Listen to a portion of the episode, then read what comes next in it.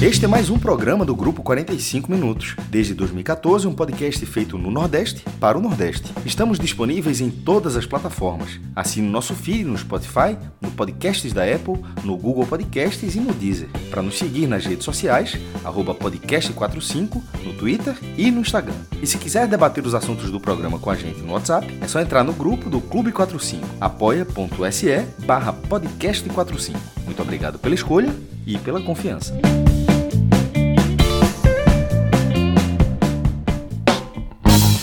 Boa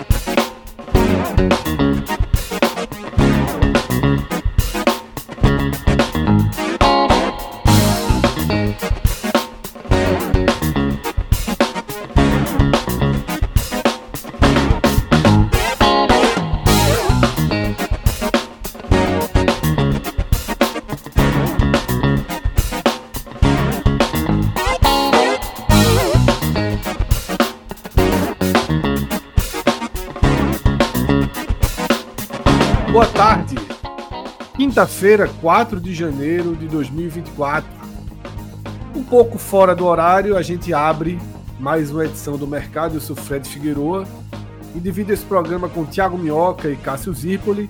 A gente está aqui no meio da tarde, né, vivendo já a maratona de jogos da Copinha, né, a tão tradicional e clássica Copa São Paulo, que vai recolocando todo mundo aos poucos no hábito e no costume de voltar a assistir né, os jogos de futebol e a gente vai se envolvendo, né? Além de tudo que a Copinha acaba gerando hoje em dia é, relacionado ao mercado de apostas. A gente até debateu é, ontem um pouquinho desse cenário no Agamenon, né? A gente tem jogos é, de clubes muito pequenos assim, que, que não despertariam tanta movimentação com 10, 15, mil pessoas assistindo. O jogo do esporte, nesse início de tarde, acho que chegou a ter 50 mil aparelhos conectados, né, Cássio, na, na, na no, no YouTube da federação. Porque aí, aí você tem uma torcida maior. Ontem, né?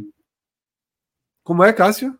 E aí é o que eu disse ontem, nem todo mundo é aposta. Só, não, mas eu foi, foi exatamente o que ele falou, não, mas eu falei isso, o esporte é, vai ter mais de 40 mil. E a diferença é muito clara, é, muita, é muito torcedor assistindo, pô. A, a, é. a, a demanda está extremamente, ela é extremamente represada em janeiro até o início dos estaduais. Então, o cara tá vindo, pô, o cara virou ano, tá fazendo nada, daqui a pouco teu time tá jogando uma competição tradicional, a Vera, de graça. O cara assiste, pô. Assim, é, não tem, não tem porquê. O do Ceará ontem foi a multidão também. Na, Isso. Na, é. E na hora que você compara os jogos dos grandes em horários semelhantes e, e de jogos de times não tradicionais, mas pela mesma competição, você vê a diferença entre ter torcida e não ter torcida em relação a essas, a essas transmissões. Cara. É. Porque, por exemplo, agora a gente está tendo o jogo do Cuiabá, o jogo da Portuguesa, está com 6 mil em cada um. Mas tem é, jogos pô. que são mais chave para o sentido das apostas, e aí você acaba tendo né, 14, 15 mil, que eram justamente os jogos ontem né, do Mirassol e da Ferroviária de Araraquara, né, que muita gente muita gente acabou envolvendo esses dois times nas múltiplas, né? Porque a Copa São Paulo, para o mercado das apostas, é o, é o torneio das múltiplas, né? Você não vai ali e faz uma aposta num jogo isolado. Você vai fazendo como se fosse uma, uma, uma pequena loteria esportiva, né? E, e isso a gente vai vai vendo esse comportamento. O pessoal está falando do Bahia, do Santos. Eu sei que o Bahia e o Santos estão jogando. Eu dei dois exemplos de times que não geram essa grande mobilização, né? Diferente de Bahia e Santa Cruz. Porque ontem me chamou muito a atenção, e foi o que a gente é, trouxe na pauta. Ontem me chamou muito a atenção a audiência gigantesca, que eu considero que 15 mil aparelhos conectados assistindo o jogo da Ferroviária de Araraquara contra. Esqueci até o nome do adversário é, é, gera uma mobilização muito grande. Mas se vocês têm assistido jogos, Minhoca, Cássio, pararam para ver alguma coisa? Eu vi dos dois cearenses, né? Assim, eu vi do esporte hoje. É, o Ceará, beleza. E, e viu do São Paulo ontem também. Foram os três. É, eu assisti esses dois que eu falei ontem, né? E assisti o do esporte hoje. Tá? E, e foi um joguinho complicado, né? O gramado, era, a gente estava conversando sobre o gramado sintético. Esse que o Sport jogou hoje foi gramado sintético old school, né? Gramado, pô, a bola rolava, parecia, parecia efeito especial, pô. A bola rolava e ia subindo a ondinha preta das borrachinhas, assim. Parecia, borrachinhas. Sabe, sabe aquele desenho, o cara joga a bola e vê um, um rastro de fogo, assim, sabe aquele... aquele só que só que da borrachinha no meu, no meio campo inteiro, eu achei muito curioso. É, eu não acho que seja exatamente um society ou school, porque esse society, para grandes competições, ele, eu acho que ele nunca foi aprovado, Fred. É, ele é, ele é, é mas eu chamei de old school, Cássio, porque nem nos societies que a gente tem mais modernos, societies para o povo jogar mesmo, para bater tá pelada. Utilizado. É quando está muito utilizado, fica daquele jeito. Eu acho que mesmo no mas eu acho que é. no futebol profissional... É, não, Cássio, é porque hoje em dia, hoje em dia tem societies que eu, eu chamei de old school, porque se você pegar os societies mais modernos, não é para time profissional jogar, não. Para a galera bater pelada, já não são mais esses, esses é, é, é, societies tão ralos, tão baixinhos, com voando borracha preta para todo canto, como foi o desse, desse jogo, né? Totalmente não, diferente. Aí, totalmente diferente dos profissionais. Um né? campo society é aquele que você aluga assim para jogar a bola e tal. É, não vi muita diferença, não. Não é, não é, não é tipo é, o Atlético Paranaense, do Palmeiras, não é aquilo. Esse society tipo, eles, eles orbitam a mesma nível. Isso aqui é um society, mas assim tem, tem níveis de. Em, por exemplo, no Palmeiras, se eu não me engano, foi 7 milhões, eu acho, a instalação. Do Atlético, uns 4, 5, eu tinha visto isso. Aí o esporte colocou recentemente no CT dele. E 2,5. Por exemplo, o, o, campo society do esporte é melhor do que esse que a gente viu hoje, mas é Isso, muito inferior. Não, mas é inferior ao, aos campos dos estádios do Atlético e do Palmeiras. Para dizer assim, porque existem vários níveis, né? E, e, esse de hoje era um nível cansado. Mas assim, é, é, é E hoje é o que eu estou dizendo, cara. Se você pegar os melhores societies aqui do Recife, Paris Saint-Germain, é, me fugiu o nome, onde tem aquelas partidas de X1 ali no, no, no Sul. São gramados Pare, muito melhores. Parece, parece o que, tem, que se chama em Fortaleza, se não me engano, é Areninha o nome, e que começou agora o projeto aqui em, em, em é, Prefeitura do Recife. Eu acho que são melhores, viu? Os daqui. Os é, do, os do deixa, eu frase, deixa eu terminar a frase, vou até botar aqui. Só, é, eu acho que é daqui, tipo, daquilo ali para baixo, tá ligado? E, é. e a, a, a, a, Prefeitura de Pernambuco, colocar aqui, prefeitura, para ver se eu acho para colocar, mandar aqui para o Rodrigo para colocar na tela. É, pronto, já achei aqui. Tem até imagem, até imagem boa para colocar na tela. Que tem lá em Fortaleza, já foi um bocado. Deixa eu ver se até coloquei no post da época. Em Fortaleza tem um. É, vão ser 100 campos, Fred. Tem, não, desculpa. Existem 100 campos de várzea em Pernambuco e o projeto é colocar campo society em todos eles. E e nesse aí, tá na tela aí, já foi, esse foi o primeiro, foi da, da Campina do Barreto. Ampliar a tela, eu acho que esse campo é melhor, viu? Melhor. Cássio, tem, imagens, um... e tem imagens, e tem mais imagens, se você descer o posto, tem imagens abaixo. Eu vi um aqui em Jaboatão, que aí nem é dessa, da Prefeitura do Recife, né? Um projeto aqui, da, possivelmente da Prefeitura de Jaboatão, que é o melhor campo de futebol society que eu já vi, pô. E é desses grandões, assim, para 11. Quando eu passar por ele, eu vou tirar uma foto. Todo dia que eu passo lá à noite tá iluminado lindíssimo, lindíssimo, dessas faixas. É, é, é, Foi 160 mil reais de né? investimento. Esse, só para dar esse exemplo aí, esse que o Fred está falando, deve ser a mesma coisa. Esses campos existem, tá? Simplesmente a galera transformou em campos sintéticos, assim, para a comunidade e tal. Mas, enfim, é. o esporte. É um projeto é, originado era... é, com raiz em Fortaleza, né? É, eu não sei se Fortaleza já tem pego em outro lugar, mas por, lá, lá com o Minhoca já bala sua cabeça, acho que o nome era justamente esse, a Areninha, lá tem um bocado. E, e, e em Pernambuco, no Recife, começou setembro, esse foi o primeiro, setembro de 2023, foi o primeiro. Existem 101 campos contabilizados e a tendência é que. Já, outros já foram feitos, né? E, enfim, segue essa lógica, como foi feito. Fortaleza já deve ter uns mais de 50, sei lá, se brincar. É, tem muitos muito aqui. Tem, tem, tem na frente do Castelão, por exemplo. É mesmo. É. E eu acho que esse campo aí, o que eu estava querendo dizer, que eu acho que esse campo é melhor do que o que o Sport jogou hoje. Possivelmente. O do Sport é old school, como eu chamei, cara. É só site antigão. Ó, até coloquei aqui os dados aqui para dizer que até aqui é apurado se tiver algum. O esporte, o, o, o, campo do esporte, por exemplo, esse custou 160 mil reais, certo? Esse daí. O do CT do esporte custou 2 milhões. O do Atlético Paranaense custou 4 milhões e o do Palmeiras custou 7 milhões. Você vê, meu irmão, em algum momento o cara disse, ó, isso, é, isso não tá vivo mesmo, não, meu irmão, isso é sintético. Essa porra tá viva aí. É. Tu tá dizendo que são 113, né, em Fortaleza, né? Davi, Davi Guimarães falou 101 e, e Jarlan falou 113. Não, o 101 é o número em, no Recife. Só se for uma coincidência muito grande. Não, Davi falou Fortaleza. Só em Fortaleza tem 101, Cássio. É muita equipe. Não, então, então é o que eu estou dizendo. Então é, é uma coincidência, porque 101 já transformados, certo? É isso que Sim. ele está dizendo. Pronto. É. O 101, porque é, é, é isso que eu estou dizendo, é uma coincidência. O 101 é o número, é exatamente o mesmo número. Os 101 de Pernambuco são 101 contabilizados. Aí desses vão, aí tá, aí vão ser, eles irão passar por esse processo. É isso, exemplo, tá? Tem um, Já chegou tem um, tem um, tem um projeto muito bom, é o Campo do 11 lá de, de Santa Mário, que é um clássico ali na Gaminon. Clássico, ah, clássico. Clássico demais, assim, vai, em algum momento vai virar também. Já saiu grandes jogadores dali, né? Já saiu grandes jogadores. Graças a Deus. É... Já tem superchat, e já tem superchat a turma cornetando o treinador da base. Tá? Aquiles Reis já mandou Fire, acorde e largue, tá? Ele destruiu o time de Suede. Não adianta jogar culpa no gramado. Time modorrento que só jogou quando o adversário cansou.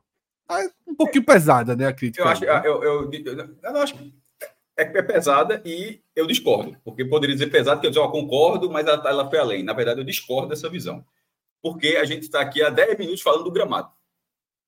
A gente está há 10 minutos falando aqui da condição do, do campo onde, onde o, o, campo era muito ruim. Se aqueles jogadores, todos eles, inclusive do Cruzeiro, profissionalizarem, eles não jogarão em, em, campos dessa forma, eles jogarão em outro nível de gramado. Então, acho que, eu acho que é, esporte fez a preparação no CT todinho, viaja para lá, vai, aí de repente, quando vai, na hora que começa o jogo, é num campo muito difícil. É, e time teve a oportunidade. O jogo foi 1x0, placar bem enxuto, mas teve um gol muito mal anulado no primeiro tempo. Quando depois é, faz foi anulado pelo impedimento, faz 1x0 no segundo tempo. E no fim, um gol daqueles. É, como é que é aquele negócio do Fantástico que tinha antigamente? Do, do Inacreditável Futebol Clube, né? Do... Pronto, se ele existisse aquilo, o cara teria. Natanael, eu acho que teria, teria recebido a camisa. E a jogada de Pedro Lima, que foi o lateral direito do Brasil no Mundial Sub-17. Jogada que parecia profissional contra, contra infantil, né? Lembrando que ele é uma categoria menos desse do que esse time, certo? Assim, esse time, a, Copa, a Copa São Paulo é Sub-20. Pedro Lima estava dois meses aí jogando Mundial, sei lá, conta, pouquíssimo tempo Mundial Sub-17. Aí o, Brasil, o Brasil foi eliminado pela Argentina. Levou até um vario da Argentina, mas foi passando de fase, passando de caio para a Argentina. E ele foi titular da campanha e agora, numa categoria acima, embora fisicamente ele pareça no, ter o tamanho de todos os outros ali, ou até maior do que, que alguns jogadores, é, e faz a jogada todinha, deu gol e foi perdido. Então, assim, foi uma atuação meiota, eu achei que foi. Mas o risco não existiu em nenhum momento. Para mim, na minha opinião, zero. É. é isso, tá? A gente vai aos poucos acompanhando aí a, a, a copinha, tá? Dos clubes né, do, do G7, que a gente né, faz um, um acompanhamento mais de perto todo mundo venceu até aqui, né? O Vitória venceu, Ceará, Fortaleza venceram, tá? Sem tomar e... gol, né? É, ninguém tomou gol, verdade. O esporte venceu. O Santa Cruz está vencendo o Rio Branco nesse momento e o Bahia ainda está empatando 0 a 0 com o Joinville, tá?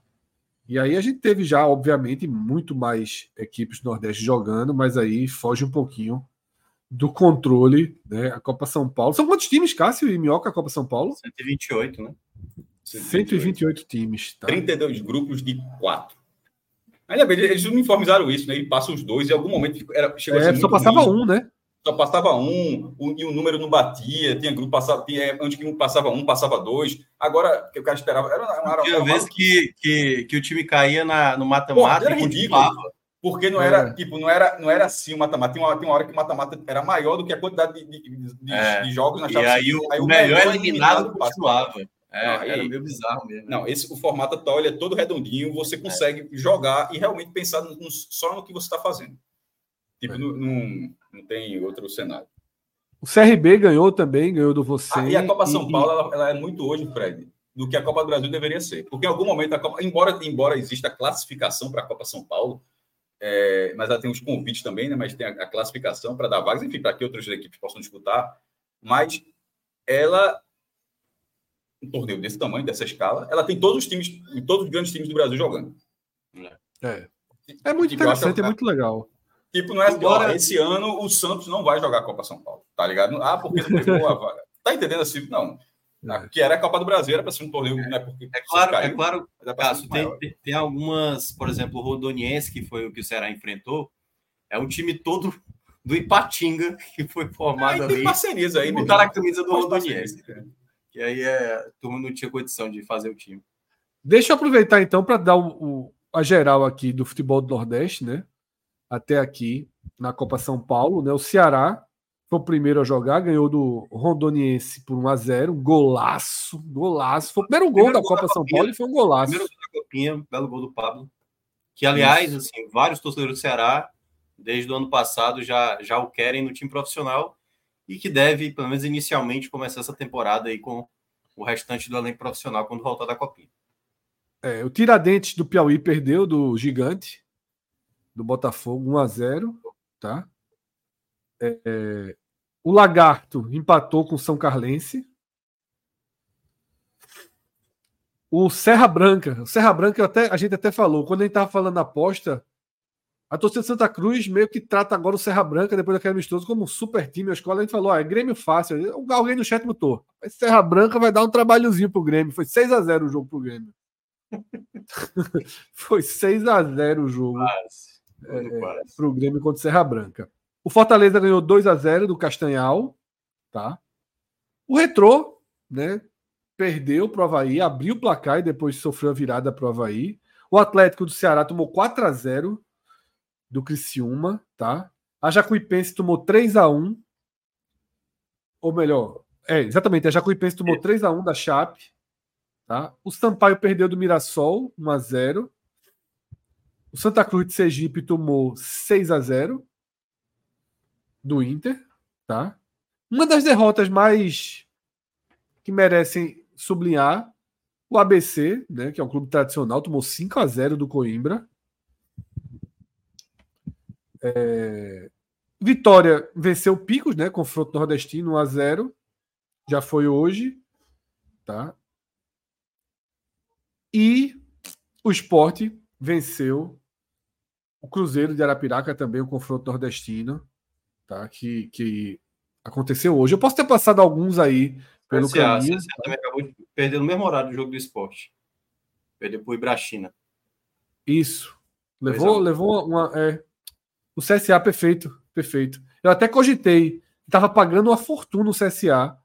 Eu até cogitei, porque porra, eu sei que o Ibrachina é time de empresário e tal. Mas. Até que teve jogo, né? O Ibrachina botou 2x0, o CSA botou fez o 2 a 1 E nesse momento, né, estão jogando o América de Natal contra o Fast Club, o Bahia contra o Joinville, o Santa Cruz contra o Rio Branco. Tá? São os times que estão em campo nesse momento. Depois hoje ainda tem Floresta, né, e ainda tem mais alguns. O Náutico ainda não estreou. Tem Madense que é, é, da Paraíba, né? Isso, é da Paraíba. Tem alguns times que realmente assim acabaram passando aí do, do radar, porque são, são equipes que não são tão ativas no, no profissional. Mas é isso, a gente já passou aqui um mini raio-x do que aconteceu até aqui na Copinha, tá? Mas a gente vai agora para o futebol profissional, Cássio. Uma notícia que estourou ontem, depois do, do mercado já ter ido ao ar, e que assim nos é, é, relembra o quanto o campeonato pernambucano é uma várzea, né? As últimos, os últimos acontecimentos do velho Galeto foram para lembrar que devemos sempre ter vários freios puxados para se levar a sério e para se dedicar a um campeonato que, faltando dias para o seu início, tem desistência, tem mudança drástica de tabela, tem inversão de mando de campo, um pacote absurdo, né, Cássio? O campeonato começa dia 10, ontem era dia 3 de janeiro, ou seja, faltava uma semana, tabela já detalhada, tudo divulgada. E sim, é um, o que aconteceu é algo assim realmente não se vê todos os dias, não. Assim, eu, na, sobretudo em campeonato de primeira divisão, tá? Porque você pode até, de vez quando, ali na segunda, na terceira divisão, mas na primeira, tem uma, desist, uma desistência da, de um clube da primeira divisão estadual e de um, de um campeonato estadual tradicional, tá? embora esteja muito, esteja muito mal há algum tempo, mas é um campeão dos campeonatos estaduais mais tradicionais do Brasil, sem dúvida alguma. Sem dúvida alguma. É, e aí tem uma alteração na lista de participantes por desistência, por problemas financeiros. E, e o negócio assim, foi tão maluco que a vaga sequer foi ocupada por quem teria direito imediatamente. Porque, faltando apenas uma semana, na hora a, que a desistência do Salgueiro foi oficializada, é, a Série A2 do ano passado, só, só, só, o campeão subiu, e foi o Afogados. Ah, então, naturalmente, se teve a desistência de um time na primeira divisão, a vaga seria do vice-campeão da Série 2. Seguiria essa lógica, né? Não, você não vai para os rebaixados, não. Você vai para quem jogou a segunda divisão. E aí seria para o vice-campeão, que foi a Acadêmica Vitória, de Vitória de Santo Antão, que acabou desistindo. Teria, ela jogou a Série 2 para subir. E, de repente, ganhou a vaga agora, mas aí já não dava mais tempo, porque faltava uma semana para você fazer tudo. Montar, contratar treinador, é, jogadores, até lugar para treinar, ia ter que negociar, mas vai ter que jogar na Arena Pernambuco, já está com o esporte, já está com o retrô, ia ter um terceiro time na Série 1, não sei. Enfim, só tem uma semana o clube declinou. Aí foi para o Flamengo de Arco Verde, que estava, embora não tenha um time formado, mas estava ali meio do caminho, até porque algum momento ele estava brigando na justiça para entrar na, na, na, vaga, e só, inclusive, só ficou com a vaga porque ele tirou essa ação ontem. Essa ação foi retirada, ele estava brigando o.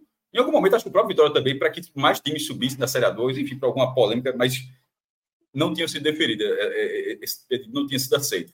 Mas aí o clube estava ali, não estava como vitória, e aí aceitou na hora. Até porque é uma, o Flamengo de Arco Verde é um clube de 1959, ele é uma SAF, a primeira SAF do Pernambuco. Ou seja, ele não é exatamente um clube empresa como o Retro, que foi fundado com, essa, com esse perfil. É um clube associação, como tantos outros, fundado em 1959, que em junho de 2022 protocolou pedido de SAF. E a SAF custou. Pagou a taxa mais barata, né, Cássio? Aproveitou a taxa em promoção, né? Inclusive, quem comprou. É, é, não, não, na verdade, não pagou. Não havia essa taxa. Não sei se você estava brincando, se você falou até. Não, a, a taxa não, não, não havia essa taxa. Ainda, essa sua. Aí eu acho, inclusive, quando vi a taxa, eu disse: ah, quer dizer que dá para buscar alívio. Criar a taxa depois. O Flamengo de Arco Verde. Eu, eu, estou afirmando que não pagou taxa porque não havia taxa. Então, se ele pagou alguma coisa, pagou de forma estranha. E eu acredito que isso não aconteceu. Então, assim, se fosse o caso, né, não é nem levantando suspeita nem nada, simplesmente não pagou taxa, não havia taxa. É, foi instituída, instituída só no passado. E, e, a SAF do Flamengo custou 2 milhões de reais, tá? Pelo que se fala para ele. Ah, 1 um bilhão e meio Bahia, 960 milhões do Náutico, tudo tem preço. Todo o Flamengo foi 2 milhões.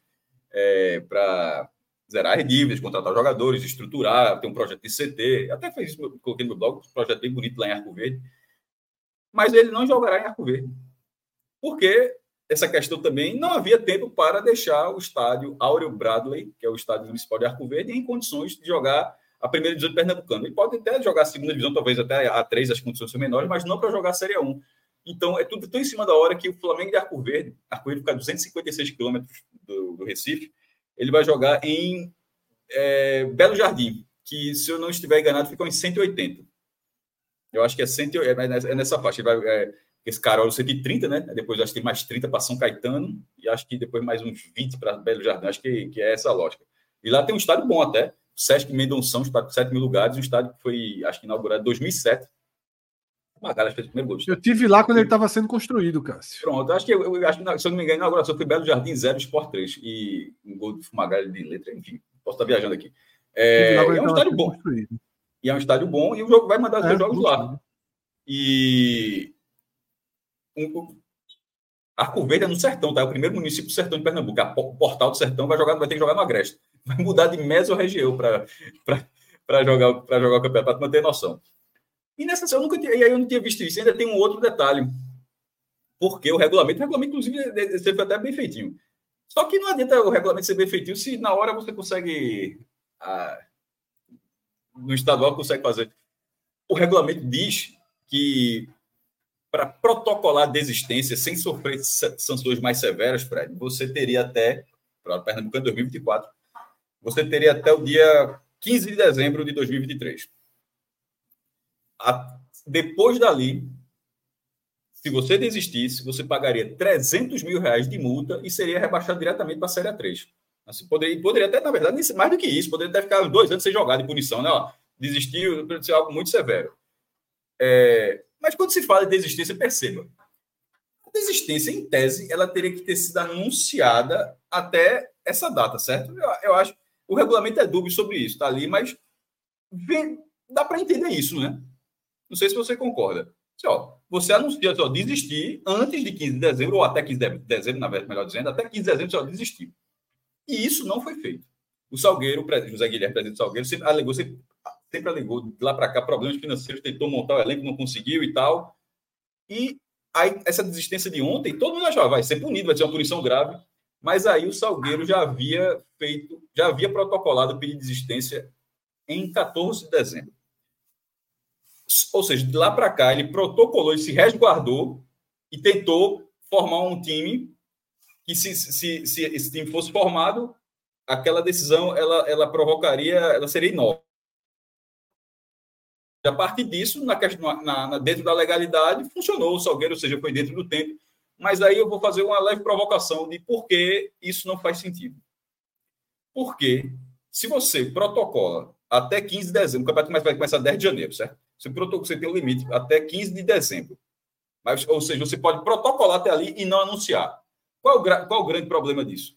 O grande problema, inclusive, é a bronca sobre quem vai assumir. Porque se a desistência tivesse sido feita, ela, ela foi protocolada em 14 de dezembro, mas se ela tivesse dado publicidade aqui, tivesse, tivesse sido oficializada em 14 de dezembro, o Vitória provavelmente teria participado. Ou mesmo que o porque o Vitória teria quase um mês, seria muito em cima da hora, mas não seria uma semana, é, como é agora. E mesmo que o Vitória, e se o Vitória tivesse mantido a sua posição de não jogar, o Flamengo também teria mais tempo. Passaria para o segundo, passaria até alguém aceitar. O Flamengo teria mais tempo para se preparar. Ou seja, o fato de aquela decisão ter, ter ficado na gaveta durante 16, mas durante 19 dias, não, foi no dia 14, na verdade, ou seja, na verdade, ele foi 17, foram 20 dias, não foi, dia 15 era o limite, mas na verdade foi feito um dia antes. O fato de aquela decisão ter ficado na gaveta, como o próprio Evandro Carvalho falou, a decisão estava no contrato, estava, é, o protocolo estava na gaveta, esses 20 dias, acabou inviabilizando o, o novo dono da vaga. O, o, o Flamengo de Arco Verde vai entrar assim numa rebordosa gigantesca aí para tentar viabilizar no campeonato onde dois de 10 não cair. O time não joga divisão desde 2019 e o, e o Vitória, que jogou a dois para subir, fez uma ótima campanha é, na, num, num, no campeonato. É, venceu, se engano, nove jogos de, de, de 11 ou de 12 jogos, de, acho de 11 partidas. Venceu quase todos os jogos, mas foi vice-campeão porque o, o, o, o Afogados foi muito melhor. E esse time tipo, não conseguiu jogar por falta de tempo. Então, esse contrato de foi tudo dentro da legalidade. E essa questão da legalidade a gente vai entrar, vou, inclusive, já emendar com o segundo ponto. Como está ali, mas nesse caso, atrapalhou muito o campeonato. Não, não, não houve nada ilegal o, o a Salgueiro existiu, não será punido, será rebaixado naturalmente, vai, mas não para 3, vai ser rebaixado para 2, e se quiser já pode voltar na, na, não esse ano, porque agora vai jogar, no caso, pode jogar na 2 de 2025, poderá, poderá jogar, e não vai, não vai pagar os 300 mil reais de multa, só que o participante está no lugar dele está numa situação muito grave. E aí vamos para o outro ponto, que é o seguinte. É, primeiro, posso emendar ou você vai falar alguma coisa? Senão, você... Pode seguir, Cássio, pode seguir. Pronto que é a, a, a mudança de Petrolina Esporte. A federação até colocou a nota no grupo do, do, do, jornal, do grupo da imprensa que acompanha os setoristas para explicando a versão dela e de fato está lá no regulamento, porque o jogo era Petrolina Esporte, Petrolina, ó, Pernambuco é uma tripinha, eu chamo de tripinha. O Recife está no litoral e Petrolina está no fim da tripinha. São 700 quilômetros entre as cidades. E existe o estádio Petrolina, que, que hoje é, ter, é o terceiro maior município de Pernambuco. Passou Caruaru e passou Olinda, só está atrás do Recife e de Jaboatão de Guararapes. Mas, infelizmente, mesmo tendo esse tamanho, mesmo sendo uma potência econômica, uma cidade muito organizada, Petrolina, estive lá alguns anos, é, nunca tinha ido e achei, saí impressionado assim, é, de, uma, uma região daquela, o Rio, o quanto o Rio ajuda, né, mas como se desenvolveu. Mas não tem um estádio à altura da cidade, é um estádio com 4, 5 mil lugares, o gramado nunca está bom, mesmo tendo o Rio ali do lado, arquibancada muito pequena e acabou sendo vetado o jogo, a, a, o erro já começou até na tabela. O esporte no atual campeão não pode estrear em Petrolina, pô. Geralmente, meu irmão, acho que todos os anos aqui, quase todos os anos, o campeão estreia em casa. Assim, o cara, o, a galera não pega o campeão e bota o cara para jogar em Petrolina na, na, primeira rodada, porque geralmente é um jogo que transmite, nem vai passar, mas é um jogo de transmissão, de, de, de abertura de competição. Isso é um erro, mas é um erro que não vai justificar nada daqui para frente. Estou dizendo, que isso foi só um erro. Aí tá lá Petrolina Esporte, aí pelo o gramado ter sido vetado, aí a federação remarca esse jogo. Não interessa se o Petrolina concordou. Porque pode dar, concordou com renda, pode, pode para ser bem justo. Não vou, vou nem entrar nesse ponto. Ah, mas o Petrolina concordou, mas eu não. Porra. Tem outras opções. Ah, o jogo vai para a Arena Pernambuco. A Ilha do Retiro está parada é, em obras para obra. Tá, tá, ela não está em obras porque as obras não estão acontecendo, né? mas ela está parada para receber as obras e até abril. Agora, duvido que esse negócio fique pronto até abril. Mas, enfim, para trocar o gramado e iluminação, e o esporte será mandante até que essa obra seja finalizada na, na Arena Pernambuco. E aí, de fato, o regulamento diz o seguinte: que não pode. É, é, é, é configurado como inversão se o jogo vai para o estádio onde outro time fará, seu, não, mesmo não sendo dono, mas fará os seus jogos de forma regular. É o caso do esporte. O, esporte não é. O esporte é do Recife. O esporte jogar em São Lourenço da Mata. O, cara, pô, o esporte pode, pode, até fazer João, João Sebrato, aquela expressão. Ah, eu sou do Recife. Aqui é, é, o estado nem é nem meu e nem na cidade que eu jogo. Mas o regulamento deixa claro, ó, mas seu mando está lá, você escolheu. Porém, existe um parágrafo, Fred, logo depois disso, que diz o seguinte: caso esse estádio tenha dois ou mais clubes como mandantes, não pode ser configurado como inversão. E aí o retrô é mandante na Arena Pernambuco. Então, ao pé da letra, no regulamento do Campeonato Pernambucano 2024, Petrolina Esporte sai de Petrolina para o para a Arena Pernambuco, ou seja, 700 quilômetros para o regulamento. Aí o parágrafo único. Quando dois ou mais equipes indicarem o mesmo estádio antes do início da competição, caso do esporte retrô na Arena Pernambuco, isso não, não caracteriza, não, não, isso não caracteriza inversão de mando de campo, diz um trecho. Acho que falta um mas enfim. É... E aí não é. Mas aí beleza, não é. Mas é. Sim, o, Esse o... trecho, Cássio, ele não se refere só aos dois clubes, não? Não, não. Fiquei com, fiquei com, não, não é porque não pode ser inversão, é, é porque não pode ser inversão, porque aquele estádio não é de um time, aquele estádio é utilizado por mais de um time. Tu tem esse entendimento, Minhoca, desse parágrafo é, mas, aí? Mas, não é que a gente entendimento, não, Fred. É porque isso está um trecho. O trecho não é só isso, não. O trecho deixa bem claro isso. Ele tá, o trecho ah. é falando sobre o que é inversão. É. E, e, sim, o trecho não está falando de outra coisa. O trecho está falando sobre inversão. E quando chega nesse momento, ele fala que se nesse estádio dois ou mais times forem mandantes naquele, tipo Maracanã. Aí, no caso, o Campeonato Carioca não é considerado inversão, se fosse a mesma regra, porque o Flamengo joga no Maracanã, o Fluminense joga no Maracanã, então, Audax, um exemplo, não sei, jogo não vai acontecer. Audax e Flamengo pode ser no Maracanã, porque em tese aquele é um mando de campo compartilhado. É, é, é, é o que diz o parágrafo, parágrafo único do regulamento. Então, beleza, no regulamento diz que não é inversão, o petróleo não está errado, a federação não está errada, o esporte não está errado tal, mas é uma inversão moral, pô, nesse caso. É, é, é uma coisa. Por que, por que esse jogo não foi, por exemplo, por exemplo para o Cornélio de Barros? É longe de Petrolina, mas é muito mais perto do que era da Pernambuco. Porque não foi para Caruaru, o próprio Mendonção, assim. Foi para o melhor estádio do estado, sem dúvida nenhuma. É, a escolha está por isso, por, por, por, uma, por uma possibilidade de, de, de, renda, como vai ser é, o Flamengo jogando esses jogos. Inclusive, dois jogos que o Flamengo vai ser visitante. Né? O jogo, esse jogo a gente até debateu. O jogo do Flamengo na Paraíba o Flamengo não é um mandante, não, tá? O Flamengo é o visitante do jogo, mas o jogo está lá para ter a renda a partir do torcedor do Flamengo. E esse jogo certamente vai ser para ter a renda do torcedor do esporte. É, a renda desse jogo vai ser do Petrolino, mas a partir do torcedor do esporte, não vai ser do torcedor do Petrolino. Mas para o campeonato isso é muito ruim, porque esse é o primeiro jogo, primeiro jogo da, jogo da primeira rodada. Tipo, na primeira rodada já teve uma parada dessa, assim. Então, eu digo coisa, você faria isso? Minhoca faria isso? Fred faria isso? Eu não faria nunca. É assim, ó, no campeonato que eu tivesse organizado, eu não faria nunca. Eu, disse, eu evitaria ao máximo uma situação como essa. Eu disse, ó, galera, pararia ó, não dá para ser na Arena Pernambuco. Seria ótimo para transmissão, seria ótimo para renda, mas a gente é isso tudo e é também o princípio da, o princípio esportivo é, é esportivo, né? Esportivo, o princípio esportivo da competição e para resguardar isso, esse jogo talvez não, não, não é, como diria nossa, não é de bom tom. Não é de bom tom que esse jogo seja na Arena Pernambuco, mas ninguém achou isso, o jogo será lá. Minhoca, como é que você vê daí? Tá? O, o, o Campeonato Cearense é um campeonato que já é normal, já se utiliza muito, é. né? Os, os, os, estádios da capital. Cinco times Mesmo? da, da capital, pô. Exatamente, é, porque, porque é, grande, é, dizer, grande parte dos times que compõem são ali da, da, da, região metropolitana, né? E quando não é da capital, é da região metropolitana, né? Assim, o interior Isso, perdeu é. muito, muita força, né? Agora a gente Sobral e Casa, hoje não figuram mais a, a principal divisão. Você tem um Barbalha, Maracanã é região metropolitana. Vai ter, por exemplo, Maracanã e Ceará, no PV, por exemplo, né? O estádio do Maracanã não vai ser utilizado, pelo menos até, até agora não tem nenhuma notícia. Mas o Maracanã vai jogar partidas em Horizonte, por exemplo. Esse jogo poderia ser em Horizonte, não é tão longe, né? Horizonte é até muito próximo de Fortaleza, mas é talvez uma questão logística, uma questão de TV. Eu acho que isso tudo que o Cássio mencionou é, não me espanta tanto, porque os campeonatos estaduais não é que não é que é inútil, mas é cada vez mais as bizarrices que a gente vê a cada ano, assim. Então já teve um ano do Campeonato Carioca que todos os jogos eram, assim, todos os jogos dos clubes grandes aconteceram, acho que no Maracanã, nos principais estádios.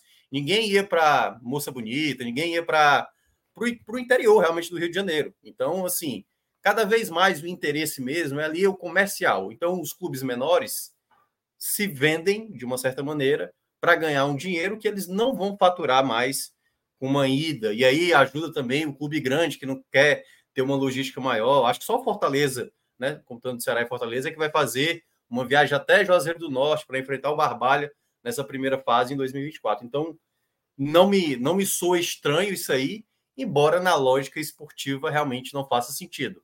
Deveria cada clube ter. E aí é por uma série de motivos estádios em, não está numa condição ideal, e aí cada vez mais os estaduais não conseguem é, ter uma qualidade de gramado, de estrutura, né? E aí equipes que estão acostumadas a jogar a Série A e Série B, com uma organização. Já teve caso de, de equipe jogar as últimas rodadas finais da fase de grupos, só jogos em casa. Então não tem essa coisa da, do equilíbrio que a gente vê, por exemplo, numa, numa organização de um campeonato mais equilibrado, né? Que aí é com a penúltima partida, se você jogar fora, a última você joga em casa. Se você jogar a penúltima em casa, você vai jogar a última fora. Então, acho que muitos desses problemas que a gente vê nos estaduais não é exclusividade de Pernambuco, acontece aqui no futebol cearense, acontece no Carioca. Eu acho que se for para traçar um, um, campeonato estadual que ainda tem uma certa relevância, e talvez por isso os estaduais de fato não tiveram outro formato, é o Campeonato Paulista. Hoje, quem determina que o campeonato estadual ainda tem uma relevância no contexto do calendário dos clubes nacionais, é muito por conta do Campeonato Paulista. Se o Campeonato Paulista tivesse a mesma situação, talvez um outro formato, estou dizendo que acabaria os campeonatos estaduais, mas um outro formato de competição talvez fosse adotado no Brasil, e aí muitas das reclamações quanto a calendário, tempo que se pega esse estadual e, é, no início da temporada, poderia ser aproveitado de uma outra maneira, mas Enquanto o Paulista tiver esse poder, é muito difícil imaginar que isso vai mudar. Ricardo Novaes aqui no chat, ele diz que na Bahia também acontece, né? Quando não tem condição, puxa um jogo para Pituaçu. É. Tá. Realmente, Campeonato Paulista, Campeonato Catarinense, que tem uma. uma é porque esse caso que chama atenção é, né, é a maior disparidade possível, Fred. Tipo, isso não é a primeira vez, não. Ano passado, Caruaru City, uma, é, Caruaru City foi Caruaru City Sport na Arena Pernambuco. É, tipo, é, não estou inventando Mas, a roda com esse jogo, não. É porque é o primeiro jogo, é o primeiro jogo, e é justamente da maior distância possível da competição, que é Petrolina Recife. Assim, e, e, em tese, para o Petrolina, e em tese, para o Petrolina, o jogo mais rentável para ele seria esse contra o esporte. É tipo um jogo mais rentável. possivelmente, não, né? Não, não, mas dentro da casa dele, dentro da casa dele. A mobilização, dentro da mobilização do Paulo Coelho, seria esse jogo. Quer ver um aí, exemplo? É. E, e, e 2000... outra coisa, outra, outras coisas, outros pontos negativos. Outro ponto negativo direto é o seguinte: até a, a massificação da torcida. Há quanto tempo tem um jogo do esporte em Petrolina? Aí você perde essa oportunidade. Não, é isso, é isso para mim, Cássio, o que mais me entristece. É, não, é, não vai ter um jogo, por exemplo, no esporte. Eu acho que o próprio esporte eu quero jogar em Petrolina. Em vez de fazer, eu acho que o esporte deveria dizer, eu quero jogar em Petrolina, porque para o esporte a longo prazo é, é mais importante jogar esse jogo em Petrolina. O que mais me entristece é isso, porque se, se existe alguma coisa soma algum sentido ao campeonato estadual, é você levar o futebol ao interior, pô. É levar o futebol ao interior. É você fazer o Bahia jogar no interior, é você fazer o Fortaleza viajar e jogar no interior, fazer o esporte ir para Petrolina, fazer o esporte para Arco Verde, fazer o esporte para Caruaru, Santa Cruz e para Belo Jardim. Porra, isso é. A gente que pô, foi jornalista, é, foi repórter de jornal, num, num, tempo em que se viajava mais, se ia mais. Pô, você ia para. Eu já fui para grandes jogos assim, grandes mobilizações da cidade. Santa Cruz do Capibaribe, pô. O Ipiranga jogando, era evento, era, era, era da mesma forma que, que que uma cidade, que uma capital recebe um grande jogo do Campeonato Brasileiro, tá? Proporcionalmente é, é muito semelhante, tá? Você vai ter um, um, um, um, Náutico e Palmeiras, a mobilização ali da torcida do Náutico é como realmente ter um, Ipiranga e Náutico, sabe? A cidade vive aquilo, respira, vai torcida adversária, meu irmão, é uma grande festa e Quantas vezes a gente já viu cidades inteiras mobilizadas em torno do, dos times, pô? Tá? Eu fui para Itacuruba, Salgueiro, sabe? E aí a gente vai vendo a coisa ficando cada vez mais pasteurizada, cada vez menos interessante. Porra, Petrolina Esporte tinha tudo para ser um jogo chatíssimo. Assim, chatíssimo no, quero sentido, no sentido de, de dificuldade para o esporte vencer, não de chato de, de, de, emoção. Um jogo complicado, um jogo ruimento para o esporte tá? No sol, estádio pequeno, gramado ruim, time da casa ultra motivado. Aí você vai pegar esse adversário e vai jogar no gramado o mais estável possível, né? Claro que na primeira rodada, né, dificuldades podem acontecer, mas tira demais, né? O brilho, tira demais a, a, a, a charme e, mesmo, Fred, a lógica. Só, só, Fala, só um detalhe. Teve um detalhe aí que eu até lembrei há dois anos, né? Quando teve Iguatu e Ceará, e aí havia muita especulação. Pô, não dá para colocar esse jogo mais próximo, né? É, não sei Iguatu, porque Iguatu é mais distante, né? É, e o Iguatu bateu o pé, não, vamos fazer. E é, e é assim, já se habitua tanto, vamos lá. O esporte pegaria o Petrolina, certamente ganharia. E o que eu vejo nos últimos anos é os clubes menores meio que já aceitaram essa ideia de tipo, cara, a gente vai fazer aqui um público, mas será que vai valer a pena? Talvez o dinheiro seja melhor. Ele começa a fazer ali aquela coisa. Eu, eu acho que deveria ser realmente no estádio. Mas eu estou falando pela lógica, por que, que acaba aceitando uma situação como essa? Comercialmente falando, ele vai olhar para o dinheiro, tipo, opa, vão estar tá me pagando tanto. É por isso que a gente já viu o mando de campo ser vendido na Copa do Brasil. O Ferroviário, por exemplo, enfrentou o Corinthians em Londrina, aceitou um dinheiro para jogar em Londrina para receber um dinheiro melhor porque certamente, se ele tivesse feito aqui na Arena Castelão, também teria uma boa renda, mas ele preferiu ter uma garantia de ter um dinheiro do que ter, quem sabe, uma dúvida se ia ganhar ou não com o dinheiro do jogo do Corinthians aqui, mesmo o Corinthians sendo uma equipe né, nacionalmente muito grande. Então, acho que os clubes meio que também sentaram um pouco nisso. Estou falando dos menores. Porque aí eu acho que a crítica maior é em cima desses clubes, entendeu? O esporte, o Ceará, o Fortaleza, o Bahia, para eles é vantajoso, mas é isso que também você mencionou. Há também uma, um, um descuido quanto a essa questão da propagação da marca. Imagina quantas pessoas em Petrolina que não conseguem ter acesso a um jogo do esporte diretamente, né? Nem todo mundo tem a condição de acompanhar um jogo do esporte em loco. As pessoas que moram em Petrolina.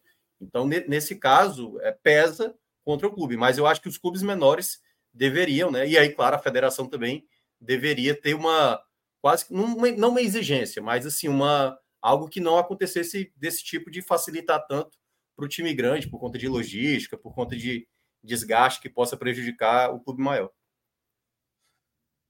É isso, concordo é, 100%. E, inclusive, eu estava lendo aqui dentro do nosso grupo, Clauber acabou de entrevistar, vai, a matéria vai estar no ar instantes aí no NE45. Clauber acabou de entrevistar o presidente do Petrolina. Aí ele disse que tentou levar o jogo para Salgueiro era a primeira opção, mas é. disse que o estádio de Salgueiro não tem a menor condição de receber o jogo. E aí ele optou, achou que era melhor a arena. Colocou na ponta do lápis e, e, a, e achou mais vantajoso trazer melhor, o jogo. Né? É, isso, os, os estaduais pra... cada vez mais. Principalmente será precário. melhor. O jogo vai ser 4 da tarde. Não tem que vai ter uma transmissão no Gold, que é até liberado, mas nem todo mundo sabe disso. Não vai ter transmissão da Globo. É o primeiro jogo do esporte com contratações, assim. Deverá dar um bom público. Assim, 10, 15 mil, assim, no sarrafo que é um estadual, eu acho que nessa faixa, tá? 10, 15 mil pessoas, isso aí, um, um ingresso vai colocar um ingresso mais caro, serviço de bar e tudo. O Petrolino vai ganhar uma renda que ele não, ganha, não chegaria perto no Paulo Coelho. Isso eu concordo. Mas se for tudo isso aí, a pessoa, se, se, tudo, se isso fosse o ponto determinante para qualquer. É, pra perde a essência, né? Perde a essência é, demais, pô. É a essência do que é o campeonato. E repito, Petrolina, Salgueiro é uma cidade de 60 mil habitantes. Petrolina é uma cidade de, 4, de 380 mil, quase 400 mil. Uma cidade rica.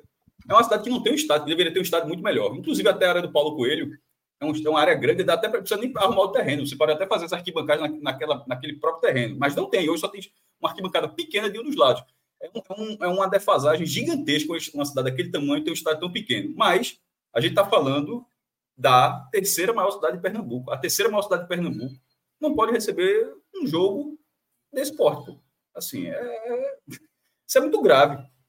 Então, com todo respeito à cidade, tipo, não tá, porque, porque até falar de Itacuruba, que jogou Pernambuco em 2004, 2005, ficou até quarto lugar do primeiro ano.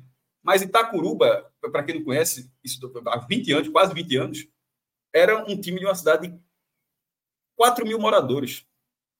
E o estádio cabia 4.500. O estádio cabia mais gente do que a cidade. Assim, era, foi matéria na época por isso, assim, era nunca ter tido uma cidade tão pequena, chegando tão longe no campeonato.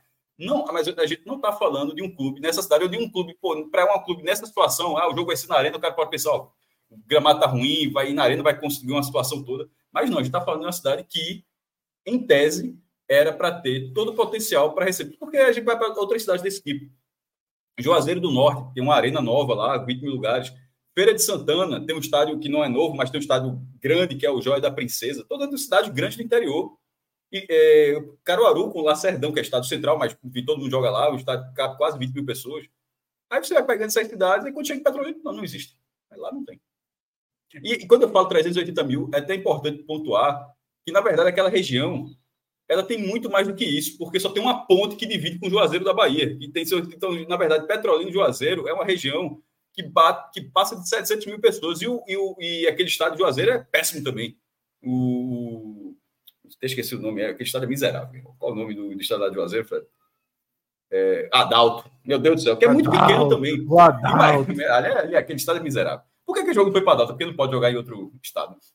Mas, assim, Petrolina e Juazeiro juntos ali, e não tem.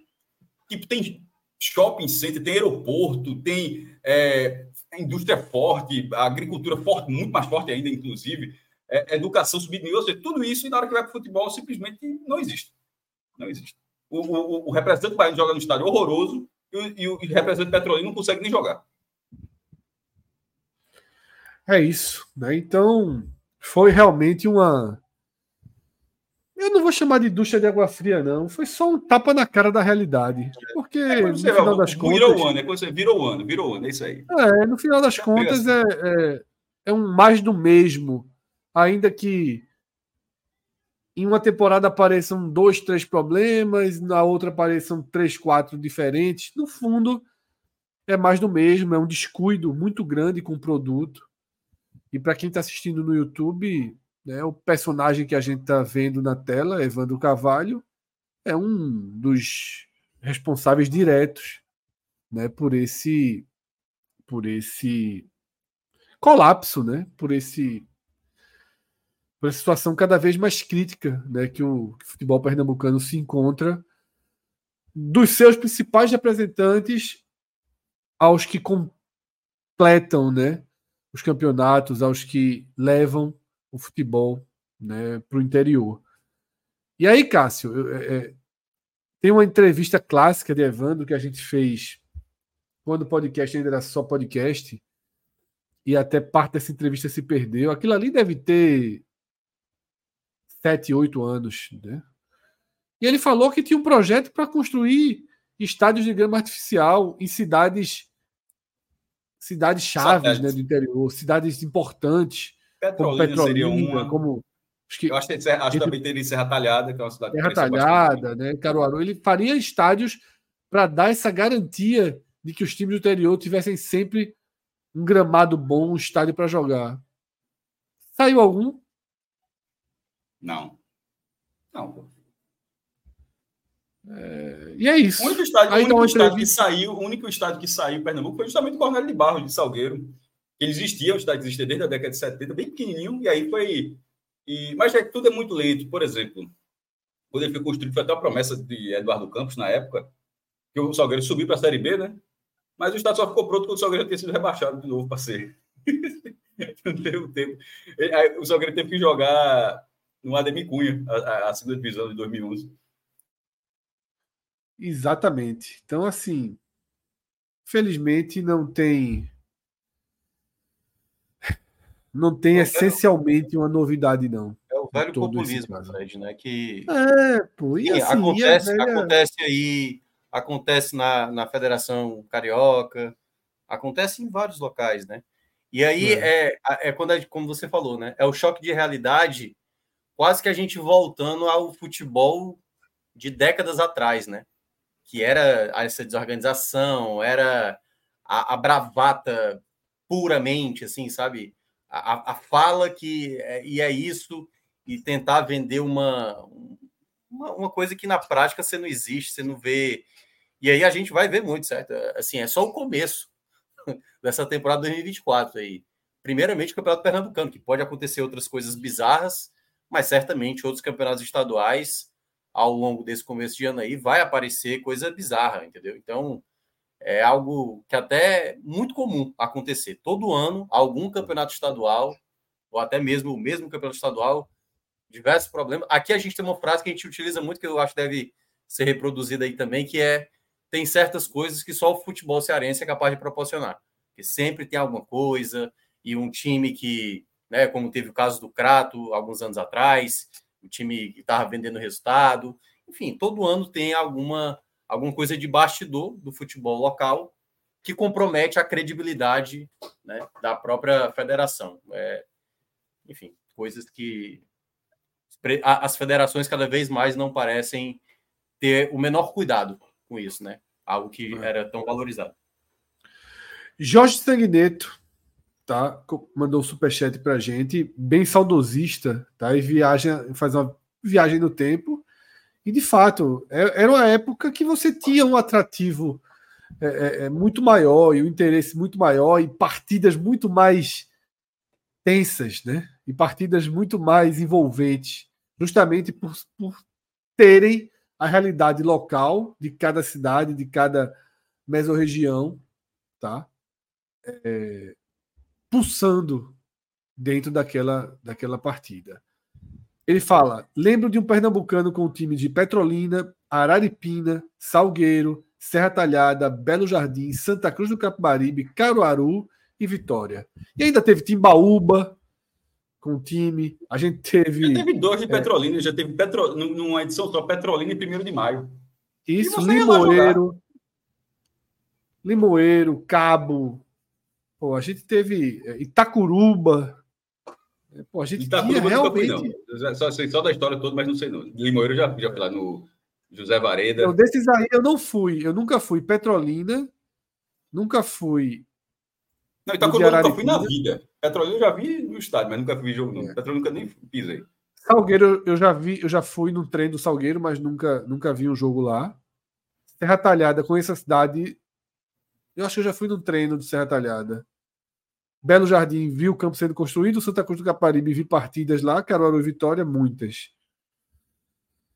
Caruaru Vitória, o cara, Vitória, o cara vai torcer. Domingo de tarde, o cara pega o carro e vai para Vitória. Levar sol na cara ali no. no... A gente foi um jogo uma vez, não lembra, não? Eu, eu já fui, exatamente, fomos. Não, não, não contigo. É, eu lembro foi, que. É. É, acho que foi um 3x0 para o esporte, cortado numa fase boa. E aquele estádio tá, não existe mais, né? É, eu tô ligado. Como era o nome dele? Não, não, ele, não, ele foi Carneirão. Ele não existe mais. Carneirão. É. E demolido, não fizeram novo ainda. Aí Vitória de Santo Antônio, uma cidade grande também, aqui em Pernambuco, nem estádio tem hoje. É isso, é a decadência batendo na porta e, tendo, e tem gente batendo palma e achando bonito. Tá? E achando que está trabalhando para o bem do futebol pernambucano. Rodrigo, vamos virar a pauta, vamos abrir o NE45, que a gente tem duas notícias interessantes do Fortaleza para debater aqui. Tá? Lá na capa do NE45 a gente tem a primeira, que é um detalhamento dos valores, do formato da negociação de Santos, né? Goleiro que realmente está a caminho do Fortaleza. Tá ali a primeira notícia ali no canto da tela. Tá? Rodrigo, dá o zoom e, e, e traz um pouquinho do texto para eu ler, por favor. Após a saída de Fernando Miguel, Fortaleza foi ao mercado atrás de um nome experiente para brigar pela titularidade da sua meta. Detalhe, observação, incomparável Fernando Miguel com o Santos, né? É outro nível. Assim, procurado pelo Leão e com pouca minutagem no Flamengo, o experiente Santos deverá ser o novo arqueiro tricolor. Segundo informações divulgadas pelo GE, né, o Globo Esporte, as diretorias dos dois clubes né, já, já teriam entrado em um acordo sobre o valor pago para a liberação. Dessa forma, é, caso Santos atinja as metas estipuladas em seu vínculo, que deverá ser de três anos, o Flamengo receberá em torno de 1 milhão e 400 mil dólares, o que ficaria na casa dos 7 milhões de reais, tá? Nos parâmetros atuais, nada demais, né? Dentro do que um jogador que defendeu a seleção brasileira e vinha jogando né, em clubes importantes, como o próprio Flamengo, né? não, não consolidou no Flamengo, não foi bem, mas está de acordo, né, Mioca? Esses 7 milhões aí é uma negociação, é, é, menos do que o Flamengo pagou por ele, inclusive. É a realidade, né, Fred? Hoje que a gente está entrando agora num outro ciclo de, de valores, né? Lembro demais que alguns anos atrás o futebol brasileiro inflacionou bem em termos de valores de jogadores considerados até normais. E a gente, eu acho que está tá partindo para um novo patamar, com o dinheiro da liga é, chegando agora dos clubes, as SAFs entrando. Então, os patamares de negociação aumentam muito.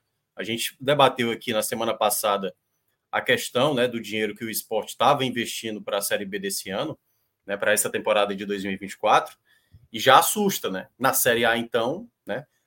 Falar 7 milhões, e é bom até lembrar, há um ano o Fortaleza adquiriu o Caleb, que é um jogador de muita qualidade, por 6 milhões. Vai se tornar barato, né? Assim, depois de um ano, se torna muito barato para o contexto hoje do que é que um Caleb valeria se o Fortaleza adquirisse agora nessa temporada de 2024. Então, o Fortaleza já está praticamente tudo encaminhado aí, várias notícias né, já dando praticamente como certa negociação. Teve a saída do Fernando Miguel, poderia o Fortaleza, muita gente até acreditava que talvez um goleiro mais jovem fosse mais interessante. E o Santos, né, que é um goleiro que teve destaque no Atlético Paranaense, foi o titular né, da seleção brasileira olímpica da última do último ciclo, em 2021, né? As Olimpíadas aconteceram em 2021. Mas, nessa passagem pelo Flamengo, uma queda bem acentuada. Os jogos do, do, do Santos é, com a camisa do Flamengo não, não chamou nada a atenção e merecidamente perdeu até mesmo o posto de reserva imediato, né? Se tornou terceira opção no Flamengo, principalmente ali que não acabou se adaptando ao, ao trabalho do São Paulo tem essa questão, assim, com essa questão da titularidade, porque, assim, como o investimento é alto, pode-se imaginar logo de cara que ele entra como um titular para essa temporada. Mas eu, eu ainda acho que o Voivoda vai começar com o João Ricardo. Eu ainda eu vejo na lógica. Sou minoria é, aí, mas acho que começa João Ricardo. É, até pela lógica do que aconteceu no ano passado, que o João Ricardo foi contratado do Ceará, Fernando Miguel ainda continuou na meta. O João Ricardo veio também com o status de ser um titular. Só que Voivoda, pelo menos eu acho que na hierarquia dele, ou no, no mérito que ele considera, manteve Fernando Miguel. Quando Fernando Miguel se machucou, o João Ricardo assumiu a titularidade e não perdeu. Então, vejo com uma boa negociação, um goleiro mais experiente, mais qualificado do que o Fernando Miguel. O que me gera preocupação, assim, em termos de desempenho, é o, de fato, o último ano dele que não foi mal, né? E é bom lembrar, Fortaleza conseguiu adquirir aí no, nos últimos anos um Marinho e um, e um, e o Marinho que foi até então 2020, né? Eleito o melhor jogador da América, e o, e o Santos, que teve, acho que foi eleito o melhor goleiro se eu não me engano, do último título. É, não estou bem lembrado, foi um dos destaques como goleiro aí da, da Libertadores em um determinado ano. Não sei se foi 2021 ou foi 2022. Que aí, hoje, queira ou não, aumenta o sarrafo. Né? Mas vamos ver como é que ele, ele vai desempenhar o papel dele no Fortaleza. Lembrando que o Voivoda também não tem essa coisa de o goleiro falhou com ele, ele, ele já troca logo na hora. Então, muita gente até critica isso, né? Que ele não dá, às vezes, uma segunda oportunidade. Cássio, 7 milhões entra forte na lista ou entrava, né? Porque o Bahia agora avacalhou a lista, né? Avacalhou há muito tempo. Mas o Fortaleza há muito tempo. E, e aquele valor de Jean Lucas não vai ser o recorde tão cedo. Mas aqui, pegando para o Fortaleza especificamente, era Moisés, a primeira que foi no fim de, de 23, 18,4, Machuca, 14,2, e essa já seria a terceira maior, né? Porque depois aí tem Caleb, que Minhoca falou, e Renato Kaiser, foram dois jogadores por seis, e David por cinco. É, isso em milhões de reais, né? E nisso, o Fortaleza tem, já foi coisa aqui, 22, ou seja, seria a 23 terceira compra milionária do Fortaleza, sendo a terceira maior. Pô, é um número considerável. E é um jogador, pelo que ele está, embora não tenha tido uma grande passagem no Flamengo, mas pelo potencial que ele teve, de, de, de, de lembrado pela seleção brasileira, presente em clubes que foram para a Libertadores nos últimos anos, uma opção no gol do clube mais rico do país, e de repente esse cara está sendo vendido ao Fortaleza, assim, é, é uma mudança. Veja, o Flamengo, o Flamengo está assim, pô, o Flamengo perdeu o goleiro, não é dessa forma, não. Estou falando pelo lado do Fortaleza, ó, queria aquele goleiro, viu uma possibilidade, uma coisa que seria impossível há pouco tempo, e de repente, ó, quanto é? Perguntou aí, se não, sei o que, bota no gatilho, com gatilho fica quanto? Fica isso, dá, dá para pagar. Então, a gente, o Fortaleza, tá, o Fortaleza pode estar tá comprando um goleiro, um goleiro, que geralmente é a posição que, que não gasta isso em jogadores mais à frente, tal, mas está gastando 7 milhões no goleiro e a gente não acha um absurdo. É, a gente não acha que é uma loucura que o Fortaleza está tá fazendo. Inclusive, até curioso que, na verdade, eu acho que o goleiro que está lá é melhor do que, do que Santos. Tá? Ele está tá pagando 7 milhões. O problema talvez seja que ele está pagando esse, esse, volume de dinheiro para um cara que não será o titular, talvez. É isso que é curioso. É, esse é o questionamento, é verdade. Esse é o questionamento. É, 7 milhões num, num, jogador, porque nesse momento eu não, eu não trocaria, não, tá?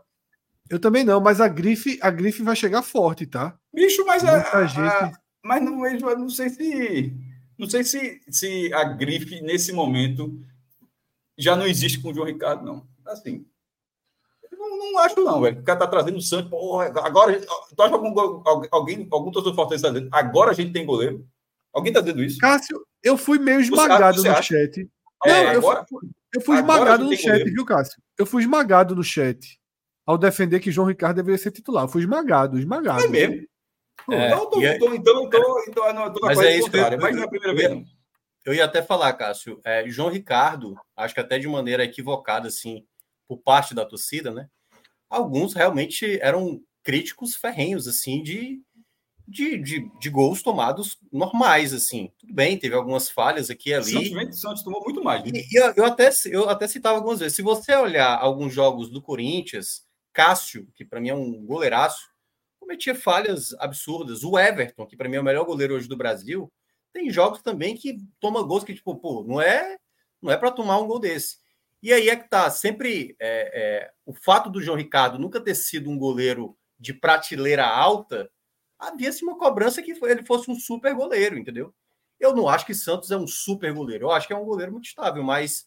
E eu acho que é, é onde, é onde entra isso. É, João Ricardo teve durante a temporada assim, se você olhar a final, a final da Sul-Americana, se o Fortaleza, se o Pedro Augusto faz a penalidade, certamente todo mundo está dizendo que o grande nome da final teria sido o João Ricardo, de defesas importantes que ele fez com a bola rolando e das penalidades, que ele, ele também era muito questionado, pô, não pega um pênalti e tal, e ele foi bem, né? Ele, ele que deu a condição para o Fortaleza para dizer assim, é agora, é a bola do título.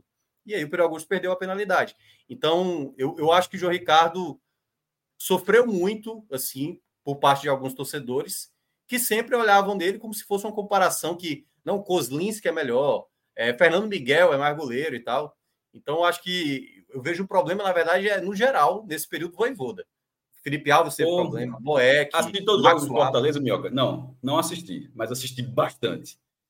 E eu acho que o Fortaleza tem um goleiro excelente. É, eu também acho. É, não é excepcional. É eu, eu, eu, não acho que o Fortaleza, eu não acho que o Fortaleza está suprindo uma carência, não, tá? Fortaleza você está reforçando, mas ele não está suprindo uma carência, não. Essa carência não havia. E aí eu também eu não sei, eu não sei se tipo o fato de não trazer um jogador mais jovem, falaram no Ivan, falaram no John, né? É, eu não sei o quanto esse goleiro também seria mais caro, né? Porque é um goleiro mais jovem, e aí o investimento talvez fosse mais caro, mais difícil. Ivan de... foi para o Inter, não foi? É, o Ivan foi, parece que foi para o Inter. Então, assim, são goleiros que, assim, quem tem condição paga, né? Ah, e é por isso que a gente está vendo no mercado, tipo, o Internacional está trazendo Borré, Alário, assim, quando você olha, cara, como é que você vai competir com um clube desse, entendeu? Que está trazendo o, o Bahia, tá para pegar o Caio Alexandre, entendeu? Então, é, é um patamar difícil. Então, você conseguir muitas vezes um goleiro que vai ser reserva, ou pode ser titular, né? A gente não sabe ainda, mas é um goleiro experiente, não é um goleiro por exemplo, se o Kozlinski chegasse pela metade do preço, 3 milhões e meio mais ou menos, não sei se seria tão vantajoso assim para o Fortaleza hoje. Apostar num goleiro que não é tão. O problema é que eu acho que Santos é um goleiro. Ele é mais um, um, um bom. Eu, eu sei que, que hoje em dia isso, a gente debateu é isso. hoje em dia isso é importantíssimo para o time. Ele sai jogando muito bem com os pés. Ele é absolutamente atualizado nesse, nesse aspecto. Mas é a maior virtude dele. A maior virtude dele não é ser um grande goleiro de grandes defesas. Ele é um goleiro de construção de jogada. Eu sei que isso hoje é muito importante no futebol. Não sei o quanto o Voivoda é, é, é, pensa nisso como uma prioridade. Não é a característica de João Ricardo, por exemplo. O Ricardo é muito mais um goleiro clássico. O Santos é um goleiro é, mais moderno da linha de Felipe Alves, né, que, que, que o Fortaleza conhece e teve por tanto tempo né, no seu próprio do seu próprio gol, tá? E tem uma outra notícia lá no NE45 relacionada ao Fortaleza, que é o interesse é, em Luquinhas, né, Rodrigo? Vamos clicar lá para a gente ver a matéria. Ele está no, no New York Red Bulls. E vamos descer aí para ler um pouco da, da reportagem do NE45. A vaga do. De, sempre matérias de Iago, tá? É bom, é bom destacar. Iago é o nosso setorista, né? Que cobre Fortaleza. Tá? Iago Mendes. A vaga de meio armador do elenco Fortaleza de, deverá receber um incremento para a temporada 2024. Buscando um camisa 10 para a disputa das cinco competições do ano, o do PC está negociando com o meio-campista Luquinhas, que vestiu a camisa do New York Red Bulls em 2023. Tá? É, a informação foi divulgada originalmente pelo jornal o Povo e confirmada né, por, por Iago. O jogador ele é de Brasília, né, tem 27 anos e chegaria para concorrer diretamente com o Caleb pela titularidade. Né? E aí ele vai. A matéria vai explicando que, que que Pochettino né, já, já foi está mudando a forma de, de utilização. Mas eu ia comentar exatamente o que o terceiro parágrafo diz. Não tenho nenhuma lembrança, nenhuma informação, nenhuma referência, não faço a menor ideia de quem seja Luquinhas. A menor ideia. A menor ideia. E aí a explicação vem embaixo, né? Sem passagem para o futebol brasileiro.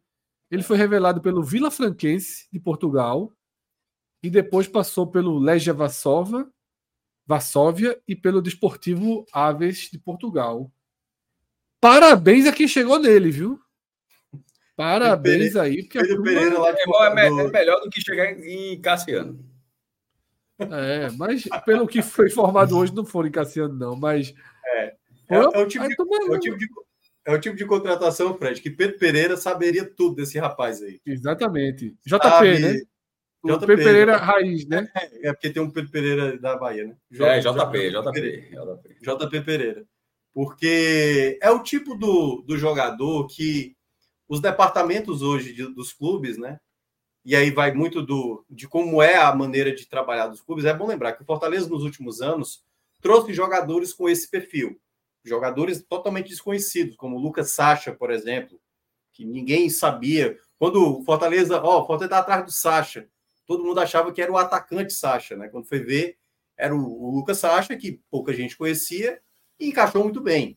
No ano passado teve a chegada do Pedro Augusto, que estava no tom dela, segunda divisão do Campeonato Português e tudo mais. E hoje a torcida quer ver longe, mas vai continuar a temporada.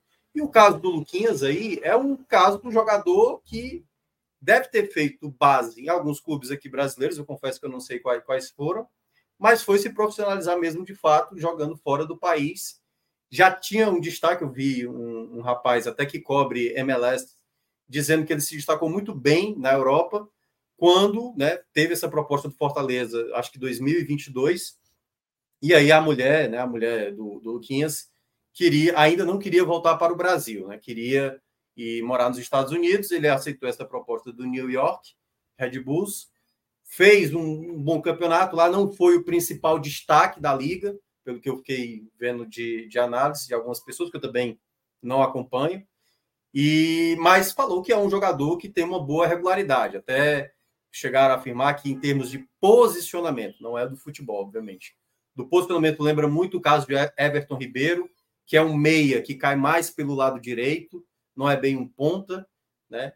E nessa lacuna que o Fortaleza tem, né, depois da saída do Crispim, aí digamos que é a aposta que o Fortaleza acaba acaba tendo, né, para trazer. Então, assim, é uma é algo que eu acho que é, é bom ficar de olho. Eu não tenho muita expectativa com a chegada do nome, porque, primeiramente, eu não conheço, e porque também ele não jogou na Liga Brasileira ainda. Então, principalmente jogar no Fortaleza, que a gente sabe que a logística é bem diferente para ele que está acostumado à logística europeia e jogar nos Estados Unidos. Então, assim, pode ser que aí, nesse contexto, ele ainda vai ter que se adaptar à questão de viagens. Pelos clubes que ele jogou na Europa, eu diria que ele é basicamente um jogador da MLS. É. Que o Fortaleza está indo atrás pelo que ele mostrou na MLS. Porque é, são, são, são clubes muito pequenos que ele jogou na Europa, muito pequenos. É. Né? É. O Juvenal até lembrou. É de fato era da base do Ceilandense, né? Do lado do é, é, meu amigo, é assim: se esse cara chegar e jogar, tem que ter bonificação considerável. Para quem pro, garimpou. Pro, pro, quem garipou, né? Porque foi uma, foi uma. Saiu totalmente do, do é. radar, dos radares, eu diria, né? Da primeira, primeira escala de radar, segunda escala de radar, terceira escala de radar, porque eu nunca ouvi falar. Lembrando que não é a primeira vez que Fortaleza vai buscar nesse mercado né, americano, que isso aconteceu com o Caio Alexandre, que estava jogando Sim. também. E aí foi, né, tudo bem que já tinha visto o Caio Alexandre jogando no Botafogo, já tinha uma noção de quem era o atleta, e teve também recentemente com o Pochettino, né? Pochettino, que era do River Plate, estava emprestado também para um clube da Liga da, da MLS e veio para cá. E aí agora o Luquinhas também é a mesma coisa. Eu confesso que eu não sei se ele é um bom jogador de bola parada, não sei se é um jogador. Não, são coisas ninguém que sabe, é. é. ninguém sabe, a não ser o próprio departamento do Fortaleza, que assim já teve uma consulta anterior. Ele próprio mencionou isso, né? Que o Fortaleza o tinha buscado. Ele só não aceitou essa proposta por uma questão da família dele, que queria continuar morando fora do país, e agora parece que assim ele sempre teve interesse de jogar na Liga Brasileira. E aí agora está chegando aí para essa temporada. Vamos ver como é que ele se adapta, né? Mas para mim é uma grande interrogação do que é que ele vai entregar nessa temporada.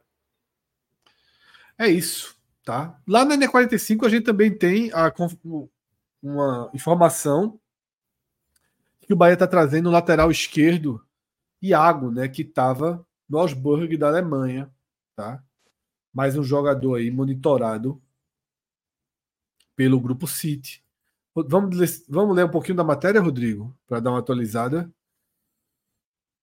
Matéria de Vitória Fialho, tá? que é quem cobre o Bahia dentro do NE 45. Na mira do Grupo Sítio. Vitória está trabalhando esses dias aí, viu? Está trabalhando, está trabalhando, está trabalhando.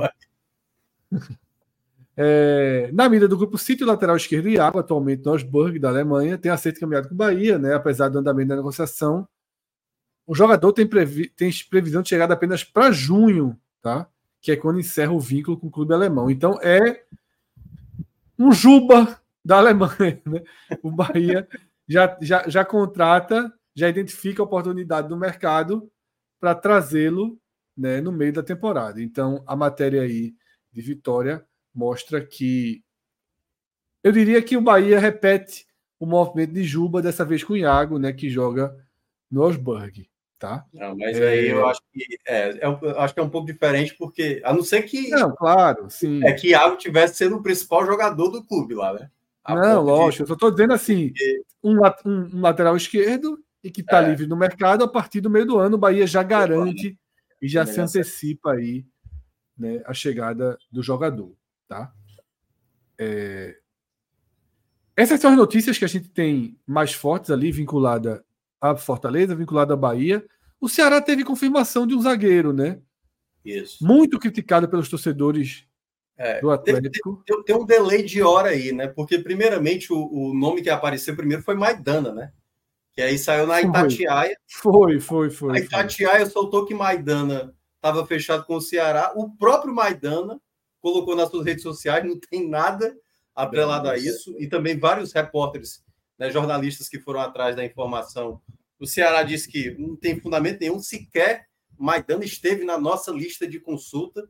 E aí, depois de uma hora que o nome do Maidana ficou ali sendo desmentido, né, de que não chegaria para o Ceará, aí o Ceará acertou aí um empréstimo né, com Matheus Felipe, do Atlético Paranaense. Ele, ex-CSA, se destacou muito bem do CSA. Eu confesso que eu não lembro muito do atleta, mas pelo que eu depois dei uma lida, dei uma consultada, fez é, uma boa, um bom desempenho pelo CSA, foi contratado pelo Atlético Paranaense, chegou a jogar alguns jogos e jogou até a final de Libertadores, né, contra o Flamengo, mas entrou muito mais no contexto ali de, de uma expulsão que teve, não estou lembrado de quem foi, enfim, e ele acabou entrando durante o jogo, mas, segundo os relatos dos torcedores do Atlético Paranaense, do Furacão, assim, muita crítica, né? E aí é aquela coisa que acontece. Se a gente viu o Thiago Pagnussá, a torcida do Ceará, reclamar muito, e foi, né? Eu acho que foi pro Havaí, se eu não me engano, o Thiago Pagnussá, certamente a torcida do Havaí vai olhar lá os relatos da torcida do Ceará vai dizer: minha nossa, tá vindo o pior zagueiro possível. A torcida do Ceará tá vendo agora essa, essa questão aí com o Matheus Felipe. É um zagueiro, pelo menos em termos de estrutura física, muito forte. Não sei se é tão rápido assim, apesar de ser ainda muito jovem, mas eu não acho que já entra com aquela ideia de, de um titular logo de cara. Assim, não me parece ser totalmente um zagueiro bem estabelecido. Acho que Ramon, que ainda não foi oficializado, deve ter esse status a mais, e por enquanto David Ricardo. David Ricardo. E se assim for confirmado o Ramon, né, que ainda não foi oficializado, eu acho que nessa primeira leva de contratação, dois zagueiros, eu acho que o Ceará vai parar por aí. Eu acho que vai estar Matheus, Ramon, David Ricardo, Luiz Otávio lesionado, é, zagueiros da base, Lucas Ribeiro, que é um outro zagueiro que ficou também, né? Joga, o torcedor não queria nem ver o Lucas Ribeiro, mas deve começar também a temporada. E aí ser complementado com os dois zagueiros da base, o Jonathan, que vem, vem jogando muito bem, e Iago também, outro jogador. Então, acho que vai se fechar aí depois que o Ceará confirmar a contratação né, do, do Ramon. É isso, tá? É... Cássio até falou aqui, né, durante a live, na, no nome de Cassiano, que ontem à noite, né, surgiu, acho que foi uma matéria do GE, né, trazendo um possível interesse do esporte, mas veio, veio junto com uma, uma entrevista de Drubsky, né, dizendo, não, não era exatamente confirmando o interesse, né? Mas dizendo que era um. um fez elogios Elogiando, ali a Cassiano. É, fez elogios e, e, Mas foram elogios por educação, tá? É, ele falou que desperta interesse, mas sobre negociação, se está ou não, terão que chamar o Jorge Andrade, porque mexe com isso. Detalhe é que essa entrevista de Drubs deixa claro que Jorge Andrade está longe de ser administrativo, né? como chegou a ser é, ventilado que seria, mas a gente sabia que não seria, né? Eu até falei, ó, quem pensar que ele caiu, não, ele, na verdade, ele continua com os mesmos Sendo poderes, peça, talvez até maior do que tinha né? anteriormente, né? Não, não é... Houve um movimento nesse sentido entre 2022 e 2023 com Carreiras, dizendo que Carreiras seria diretor de competição, e acabou ficando futebol. E dessa vez, de novo, uma espécie de, de, tentativa desse movimento. Mas é bom deixar muito claro que Jorge Andrade, gostem ou não, queiram ou não, é, ele continua atuando fortemente né, dentro das negociações do esporte, e a própria entrevista de Drubs mostra isso. Mas, mas conversei logo, logo cedo. Na verdade, eu mandei mensagem ontem e a resposta foi hoje. Eu não me lembro exatamente a, a origem, a, a mas tive uma, uma, resposta concreta garantindo que que não tem nada, nada, nada com Cassiano e, e que se muitas vezes os empresários é que fazem esses vazamentos, né? Aconteceu com o Jean Carlos, por exemplo. O Sport nem conversou com o Jean Carlos esse ano e teve né, ali no começo da janela um indicativo que o Jean Carlos poderia vir para o esporte e tal. E aí de novo com o Cassiano. E eu vi até a seguinte expressão: se ele queria valorizar o jogador, saiu pela culatra, né? Porque a avalanche de críticas negativas em torno do nome de Cassiano foi gigantesca no Twitter, né? Eu cheguei até a dizer que se o esporte, se o esporte realmente confirmasse essa contratação, até nos moldes que estavam falando, três anos, sei o que, é uma loucura, mudaria até a forma com que você está vendo o mercado do esporte, porque é um elemento tão nocivo, tão negativo, que você. Seria Seria do nível Kaique, quando o Kaique foi É, contratado. perfeito, perfeito. Desequilibra a balança. É. Desequilibra. Você não pode dizer que é um bom mercado na hora que você tem. Teria um cara, porra, como Cassiano, velho, que no auge não era um grande atacante. Fez um gol histórico, né?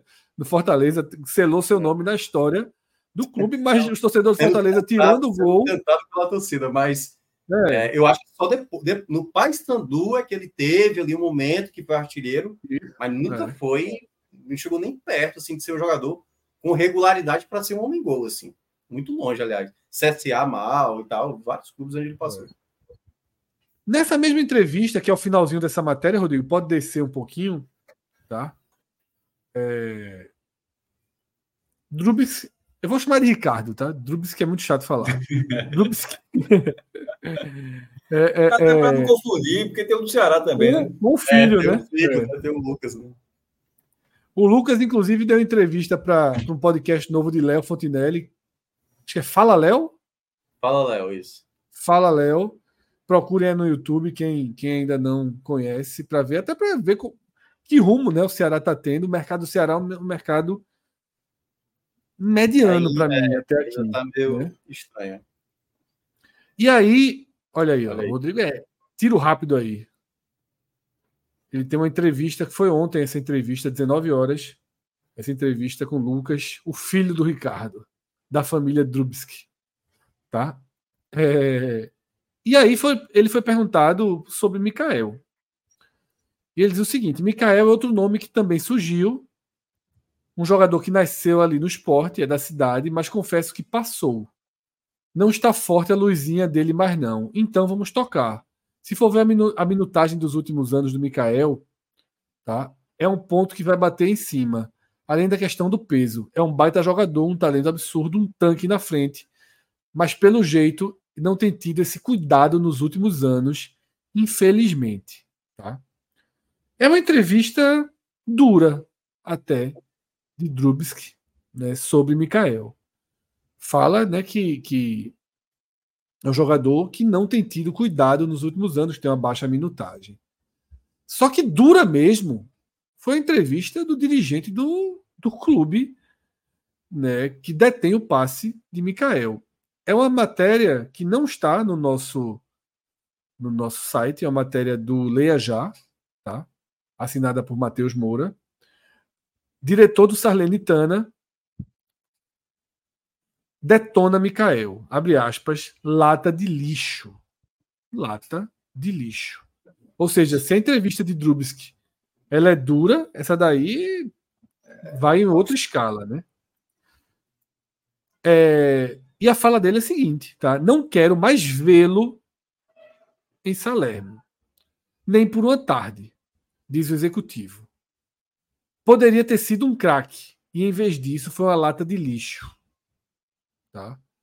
Ele está mais para um pizzaiolo. Ele tem um maravilhoso pé esquerdo, mas não tem cabeça de jogador. Tá? Finalizou o Sabatini, né? Em entrevistas, entrevista dada à imprensa da Itália.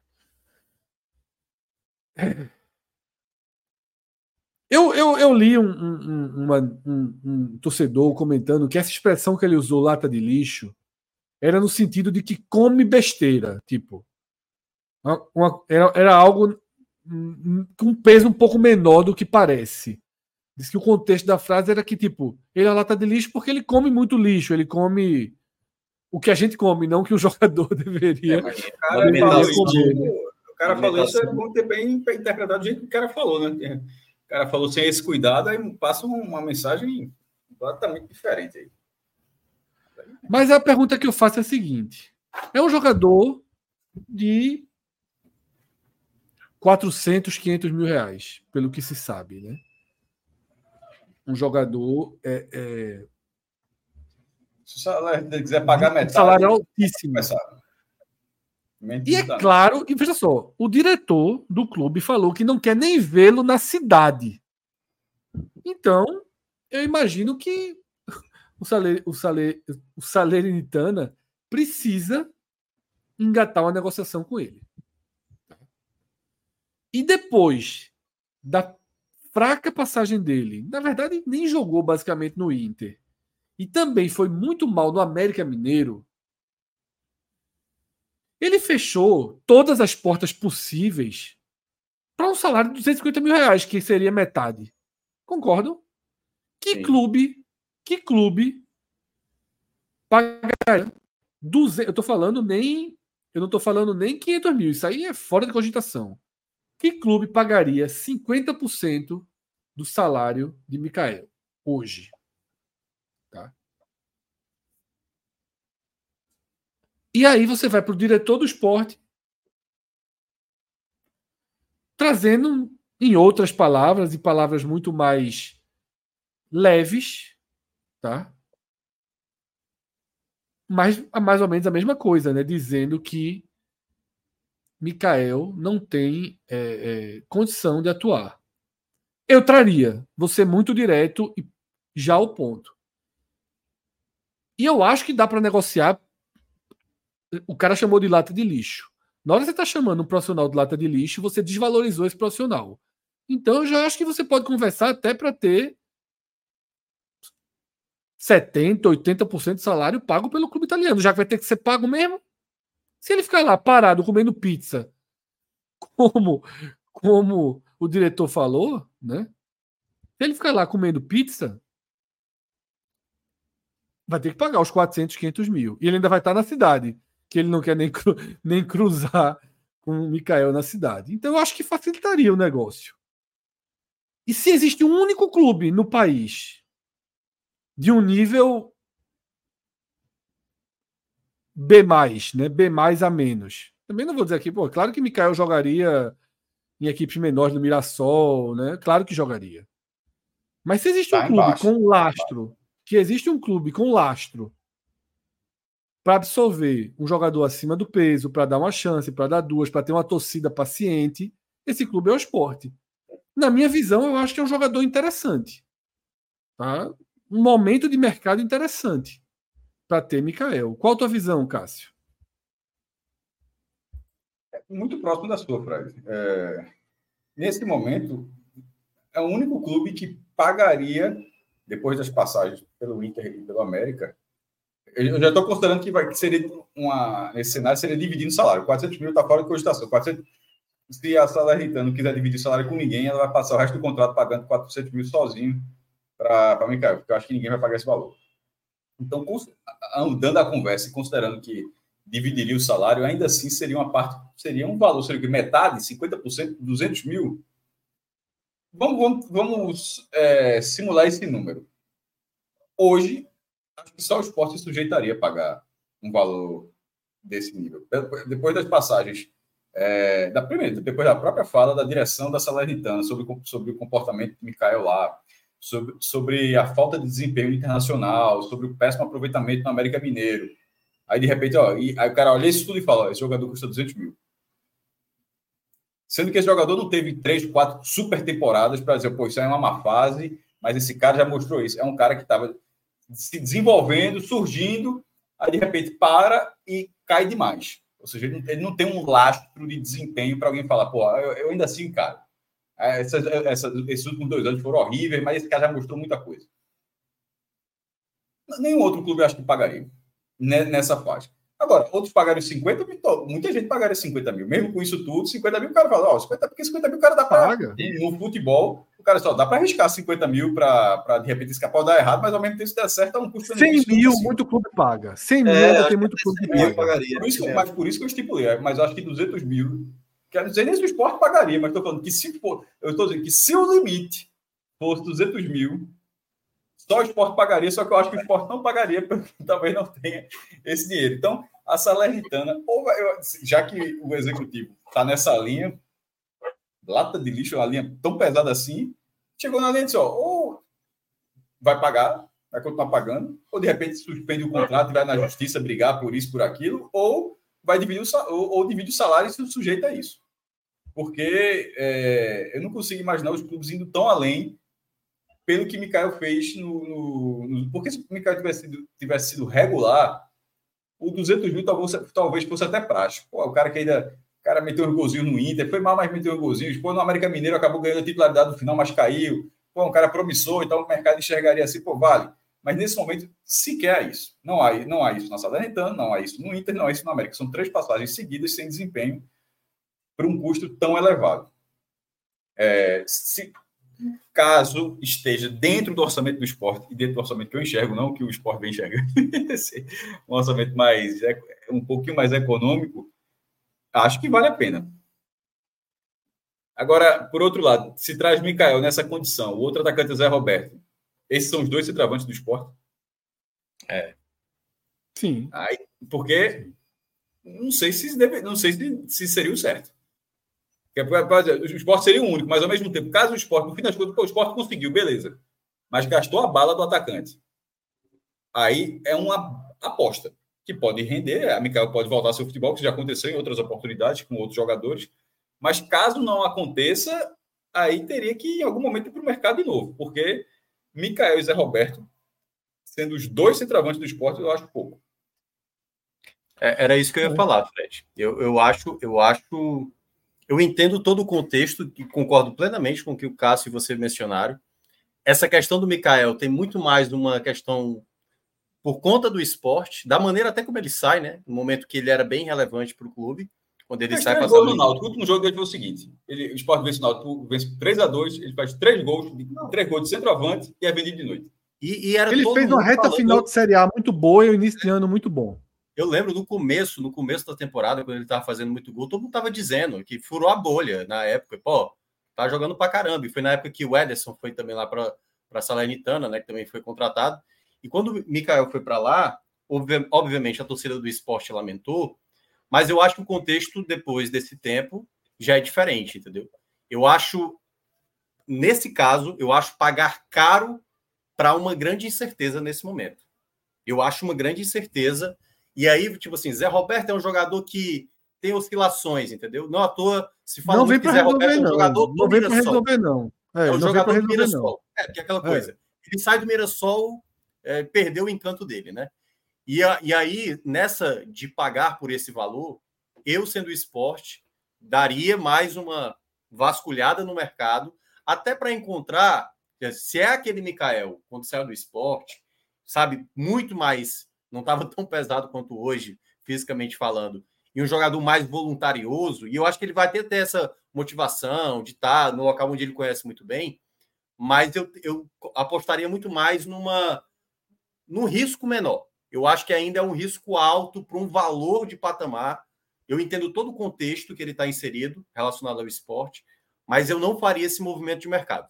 Eu ainda buscaria, ainda no mercado, uma certeza. Se por acaso fosse. Porque isso me lembra um pouco o, o Saulo Mineiro no Ceará, do ano passado, que tinha também uma, uma identificação, um valor que talvez nenhum outro clube do Brasil pagasse para ter Saulo Mineiro, que só o Ceará conseguiu pagar, como foi com o Wesley naquele, naquele ano que até o. O Wesley mais ainda, né? O Wesley foi. É, o Wesley mais ainda. É. Mas é porque alguns clubes têm isso, o contexto daquele jogador que é muito identificado com, com o time. Mas eu sendo esporte, o contexto, agora eu pensaria ainda em ir no mercado buscar um outro tipo de atleta. Eu acho muito incerto. O futebol do Mikael, assim, nas, nas duas últimas temporadas, é, se você tira o contexto esporte, só você indicar. É nível Cassiano, assim. Ninguém traria. Só, é. não faz questão de trazer um jogador desse que há muito tempo não tem nem total, feito total, gols total. assim. Então eu acho um risco muito alto para um valor que eu considero alto para uma série B. Bem alto. É. O problema é que no esporte foi muito, foi um curto período, mas foi um nível muito alto é. nesse, nesse curto período, tá? Gustavo Coutinho segue sem novidades, né, Minhoca? Sem novidades, quer dizer, dizem que tem um nome já do clube, mas até agora a negociação não foi confirmada. Não sei o que é o empecilho para essa negociação ter sido, ter sido acertada. Mas é Porque um jogador um que Fortaleza que enxergo... tem uma carta na manga, né? Para, digamos. É. Mas é um dos pontos que eu enxergo que o esporte considera, monitora. Não, isso aí eu acho, tá? Eu acho. Que o esporte tá ali. Já, já começou a pagar mesmo, já pagou 4 milhões, né? Se atingir metas em Romaria, Romaria Fortaleza. Não, tô... meu amigo. Não, meu amigo, isso é, até hoje, inclusive até hoje não encontraram petróleo aqui em Pernambuco. É só encontra por aí, tem posto de petróleo em Sergipe, aqui até hoje em Pernambuco já perfuraram um bocado, nunca acharam. Então, não é, não é Essa reforma da ilha não foi não, Cássio, que acharam? Tá ajeitando um não, não, não eu, eu até acho que tem, pô. É a mesma lógica do pô. Assim, um dia alguém vai achar, tem que ser. Um dia aparece, mas até hoje não encontraram.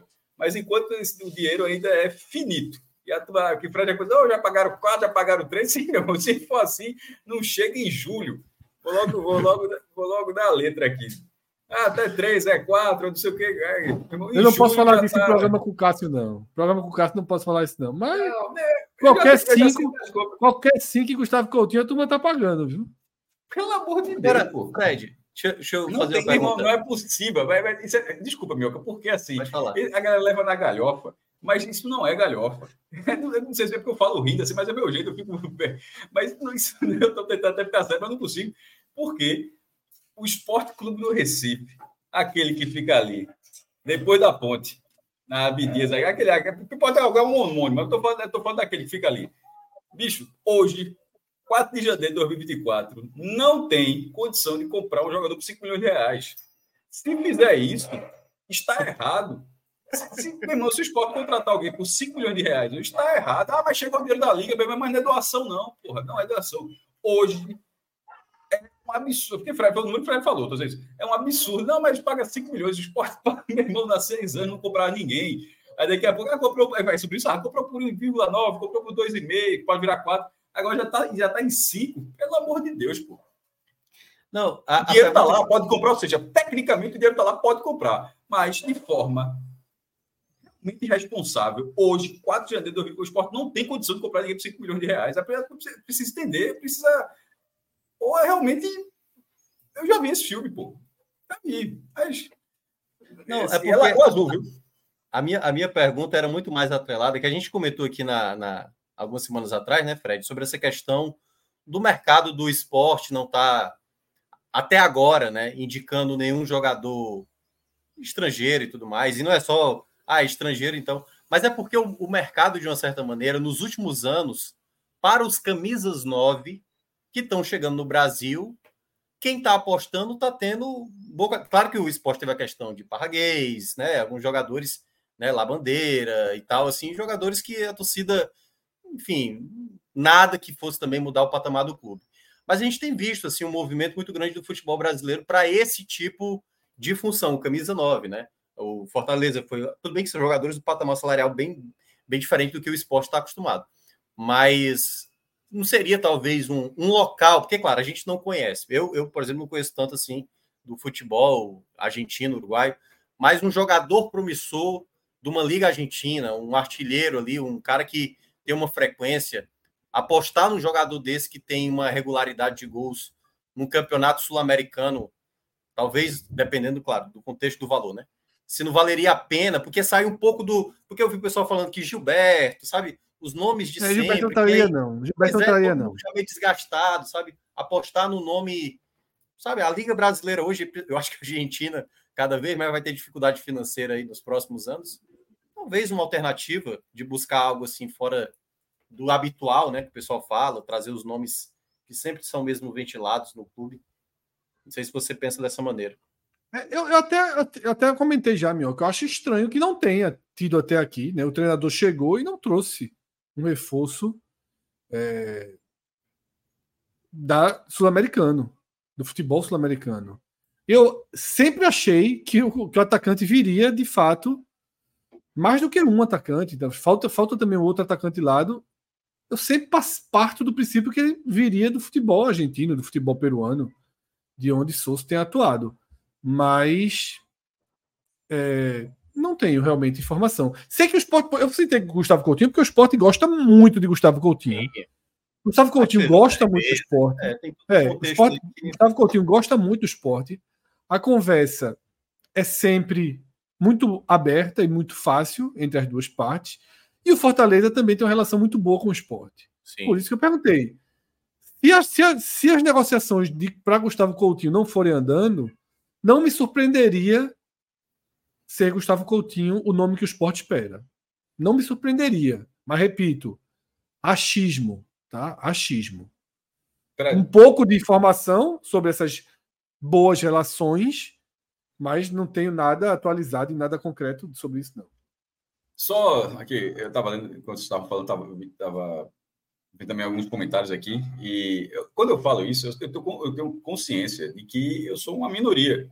Todo mundo quer ver a montagem do super time, de que se subir tudo melhora, tudo vai pagar. Então, toda vez que eu falo isso, sempre tem muita discordância. Então, eu estou tranquilo com, com, com, com, isso aí. Não estou falando tentando convencer ninguém, não. Estou só colocando minha opinião, porque eu sei que, inclusive, eu, eu enxergo que a maioria acha que ó, esse dinheiro é extra. Já, essa conversa, inclusive, já existiu em 2016. Por exemplo, Martoré, que estava 18 bilhões, que era adentamento, não era adentamento. Desculpa, não era luvas, era adentamento. Depois, aquele dinheiro virou uma bola de neve, teve que tirar, é, acho que pagou um milhão e meio, conseguiu, e foi pagar 16 milhões e meio na gestão de Milton Bivar. E agora, essa, esse dinheiro agora não é um dinheiro extra. Esse dinheiro é através de 20% de, de, dos próximos 50 anos a partir de 2025. E sobre essa lógica, se montar um time, se comprar um cara por quatro, um cara falou, se comprar um cara por quatro, vende por 100 ano que vem. Se, se montar um time, sobe. Porra, isso é óbvio. Assim para qualquer. Mas assim, mas não é assim que se faz, né? Você, a, a, sua gestão não é baseada nisso. O Flamengo passou 20 anos sendo assim. Tendo, cheio de dívida, atrás Romário, atrás Edmundo, que se ganhar tudo, paga. Não pagava. Aí, daqui a pouco estava devendo quase um bilhão. Aí começou a, a, se arrumar, a se arrumar e começou a ter saúde financeira para começar a comprar isso. Hoje, aquele Flamengo dos anos 90 talvez seja o Corinthians hoje devendo tudo e achando que tentando comprar Gabigol. Então, né, nesse momento, aí você consegue comprar alguns jogadores, né, você está com dinheiro, conseguiu depositar, mas quantas outras contas você relegou? Então, nessa situação do esporte, pagar tudo, primeiro, é a mesma gestão pagando tudo para subir, essa gestão ano passado não subiu. Então, é, ah, mas se tivesse dinheiro para o goleiro passado, mas dá para ter um goleiro melhor, mesmo sem dinheiro. Optou, optou por ter goleiros ruins é, naquele momento, assim, não, não deliberado, claro, mas assim, confiou e se deu mal. Então, o time desse ano, assisto, tem que subir, tem que subir, beleza. Mas tudo isso que está sendo feito, é sempre, é, pelo menos é importante. Você pode até achar que mesmo assim você considera. Mas tudo a, a montagem desse time para este objetivo de subir, tudo isso é, é para consertar um erro desse mesmo grupo ano passado. Isso não pode, isso não pode ser ignorado. É como se o esporte, o esporte caiu, caiu em 23 e agora vai fazer o bate-volta. Não, o esporte está dois anos na Série B, com erros graves, do ano passado muito grave. Aí agora está começando a gastar tudo para subir. Então é, é, só, é, é, só ter consciência. Aí você fala, não, mesmo assim eu estou consciente e tem que ser assim. Tudo bem, mas que pelo menos você pondere isso, porque quando eu, eu, eu digo isso, e muitas pessoas discordam, mas pelo menos pondere da forma como eu estou enxergando, porque eu, eu tento colocar isso. Ó. Não deu certo ano passado para tentar desfazer aquela besteira, está se gastando muito acima de um recurso que que tem outras finalidades para até investir em futebol. Eu, eu sou minoria absoluta que tem para colocar tanto dinheiro no futebol, mas eu acho que está começando demais. Daqui a pouco, o Fred falou aqui, em todo brincadeira, mas daqui a pouco tem pessoas realmente normalizando que dá para sim é para comprar, pô. Tem que ir lá e comprar um cara de 5 milhões de reais. Um clube que não depositava há pouco tempo, há alguns anos, não depositava nem FGTS, pô. Pagava só o salário, o FGTS não tinha, porque não tinha condição. O salário não dava para. Ou pagava o salário e o FGTS não dava, e virava um rolo depois. Aí, de repente, esse clube, sem que tenha acontecido uma revolução, já está já tá comprando isso porque pegou um dinheiro da Liga, que é um dinheiro de 20% do futuro. Então, assim, nem, nem, nem 8, nem 80, tudo bem. Mas também não seja abraçar a causa de até subir a todo custo. Porque subir a todo custo, ah, beleza. Aí, ano que vem. Aí, tem o dinheiro da Liga, tudo é mais caro, tá muito claro. A tá vendo. Fortaleza está comprando goleiro por 7, o Bahia está comprando por 20, o está Vitória tá, tá comprando ninguém no momento, mas está vendo todo mundo comprar, vai ser um aperreio. Aí, de repente, você faz isso, aí vira um voo de galinha, pô. Aí, meu irmão, é, era bom subir, subir qualquer situação, organizado ou não, vai ser difícil permanecer. Mas subir de qualquer forma, lá, lá, lá a gente vê qual é, fumo. É só isso. Enfim. É isso, tá? Com essa importante leitura de Cássio, esse importante posicionamento, a gente vai chegando aí nos finalmente, né, nos últimos instantes desse mercado, que hoje foi um mercado quase entrando pela noite, o sol já está se pondo. Vou ligar a luz aqui. É, o sol já está se pondo, tá? Daqui a pouco fica escuro. Se não ligar a luz, daqui a pouco fica escuro, tá? Queria dizer o seguinte, tá? Eu, um comunicado oficial meu, em nome de Rodrigo também, o Bahia fica rico e quer ficar rico sozinho. O Bahia quebrou a turma hoje no, no, na foi, Copa não, São Paulo, não, na nossa aposta, porra. Acabou, quebrou a turma, porra. Penso, quebrou. Penso não, penso não. A gente ia buscar forte demais hoje, tava tudo indo, porra. Tudo indo. Portuguesa ganhou, até os mais improváveis ganharam. Aí o Bahia ficou no 0 a 0 Tá? E quebrou a turma. Quebrou a turma. A gente precisou fazer uma aposta aqui de contenção para tentar recuperar né, o prejuízo do dia. Que é, que, que é justamente gastar o nosso lucro de ontem. A gente entrou aqui no, no all-in do nosso lucro. Tá? O Bahia empatou com o Joinville 0 a 0 tá? completando até o giro do Nordeste. O Santinha, né, o Santa Cruz, venceu o Rio Branco por 2 a 0 contrariando o que Atos vinha dizendo em todo o chat aqui, falando: rapaz, esse Rio Branco tá pagando bem, essa ordem do Rio Branco tá pagando bem. Tá? Eu quase caía na de Atos, viu? O Rodrigo não deixou. E o América de Natal empatou. A gente botou no Santa. Santa ganhou. Eu né? acho que não. Eu acho que não. Aí. Botou não. Rodrigo, entra aí para ver se a gente fez alguma aposta. Pode ter feito, pode ter que aqui a turma tenha feito a média no Santa. Vamos ver? Ó, a portuguesa, né, que colocado, né? Portuguesa goleou. Portuguesa a gente colocou. Mas a gente é, fez a aposta? É, não, a última foi. Fez não, fez não. É só Se quiser né? fazer agora aí. Ontem, eu acho que a gente não parou de falar, era, foi, foi merda pra caramba. Ei, Rodrigo. Ei, Rodrigo, a gente foi para uma aposta de contenção agora na copinha. Tá? A gente foi de. Eu não gosto nem de falar aqui, que se eu falar, a turma vai torcer contra. A gente foi de Ska Brasil, Água Santa, Palmeiras. Vai torcer contra. É. Atlético Mineiro e Santos. Bota, dos, bota 100, Rodrigo. 100, 100, 100. Botou, botou nesse União Mogi, botou? Tu quer União Mogi, é? é? Porque vai pegar o Nova Mutum, né, do Mato Grosso. O time joga em casa. Mutum, mas tá, tá, sem, tá sem, tá sem odd. Ah, tá. É, é isso. Aí, Água Santa, Santos. Na nossa conta pessoal, a gente botou 84, que foi o que sobrou do nosso lucro de ontem. A gente teve um lucro de 384, perdeu 300 por, comp, por culpa de Painho, viu? Painho quebrou a turma, porra. Quer ficar rico sozinho, miserável. Desfeita enorme do Bahia. Quebrou a turma, porra. Quebrou a turma. Aí, aí tem o melhor resultado do Nordeste na Copa São Paulo, foi vice-campeão em 2011. Campeão, final com o Flamengo, né? O Nordeste chegou na final. E, e digo mais, viu, velho? Ricardo, Ricardo Novaes, pô, acompanhou toda, todo, todo, toda a live aqui com a gente. Viajou, dizendo que o Bahia estava ganhando, me deixou feliz. Mas não é. Tem hora que ele jogou aí, ó. Ele falou: Bahia 1x0. Tá, tá, é. porra, conversando merda mesmo. Deu alegria aí, a turma e a turma ter tido algum caiu na realidade. Um aplicativo aí que alertou ele erradamente, né? É, olha aí, errei, errei, mas brincou com o nosso coração, Ricardo. mas é isso, tá? Vamos tentar tirar o prejuízo que Painho nos causou, torcendo aí por esses times todos do interior de São Paulo, esses times de empresários. A gente tá todo, tá todo mundo aqui, dependendo agora dos times de empresário de São Paulo, para tentar não voltar para estaca zero, tá? Mas, porra, a gente acertou. Ó. A gente acertou Portuguesa, a gente acertou Oeste, Cuiabá, Cruzeiro, Esporte, um Bragantino e Vitória. Não, a gente só tá fazendo, aí Rodrigo tá fazendo de muito. Sim, mas era um eu, Rodrigo tá procurando. Eu, eu não perdi a conta aí, eram quantos jogos? Vamos lá, era, era Vitória, Bragantino. Eu tinha pedido Goiás, mas Rodrigo não botou Goiás. Salvou a gente também, porque o Goiás apanhou do Madureira. Vitória, Bragantino, Esporte, Bahia, que lascou a gente, Cruzeiro, Cuiabá, Oeste, Portuguesa, Scar Brasil, que está jogando agora. Eu não sei se o Água Santa estava na lista. Palmeiras, Atlético Mineiro e Santos.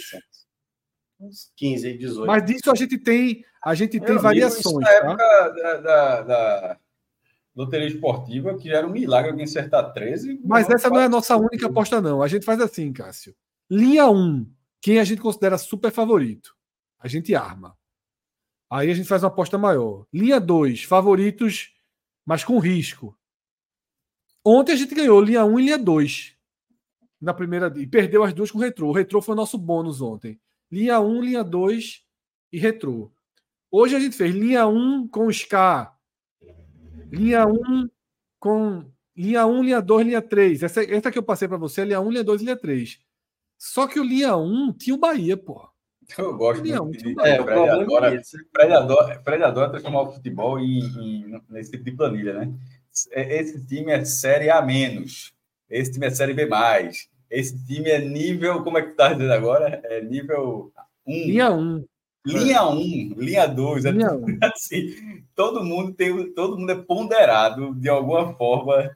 Em algum momento esse cara é linha 1 a 2. em algum momento vai O ter que ter um esporte, papelzinho. eu, eu, eu trato, eu trato. O esporte é o- o quê? É Não, B não é nem mais, B. Hoje foi, hoje, hoje foi linha 1. Linha 1. Linha 1, linha 1 e Linha B mais linha na série B. B mais. Bem mais. E a menos. Quando sobe é a menos. Quando sobe a mesmo. Não, veja só, é, é mais do que a menos. É a caixa baixa. a caixa baixa. Já foi a mais ou menos. Teve, Já, tivemos não, dia já- de A mais ou menos. Já, já em algum Mas- momento foi- teve até um ali e tal, ficava na parte mais de cima, mas é, Hoje é a, caixa, a menos a, a caixa baixa e o menoszinho. A É caixa o, baixa. é o Havaí e o América Mineiro. Havaí e América Mineiro, que é o B mais e a, e a menos aí. é. Exatamente. É, eu, tenho, eu tenho um grupo que a galera criou do beach tênis, que são jogadores que jogam A. Tem, o nome do grupo é Azinho e Azão.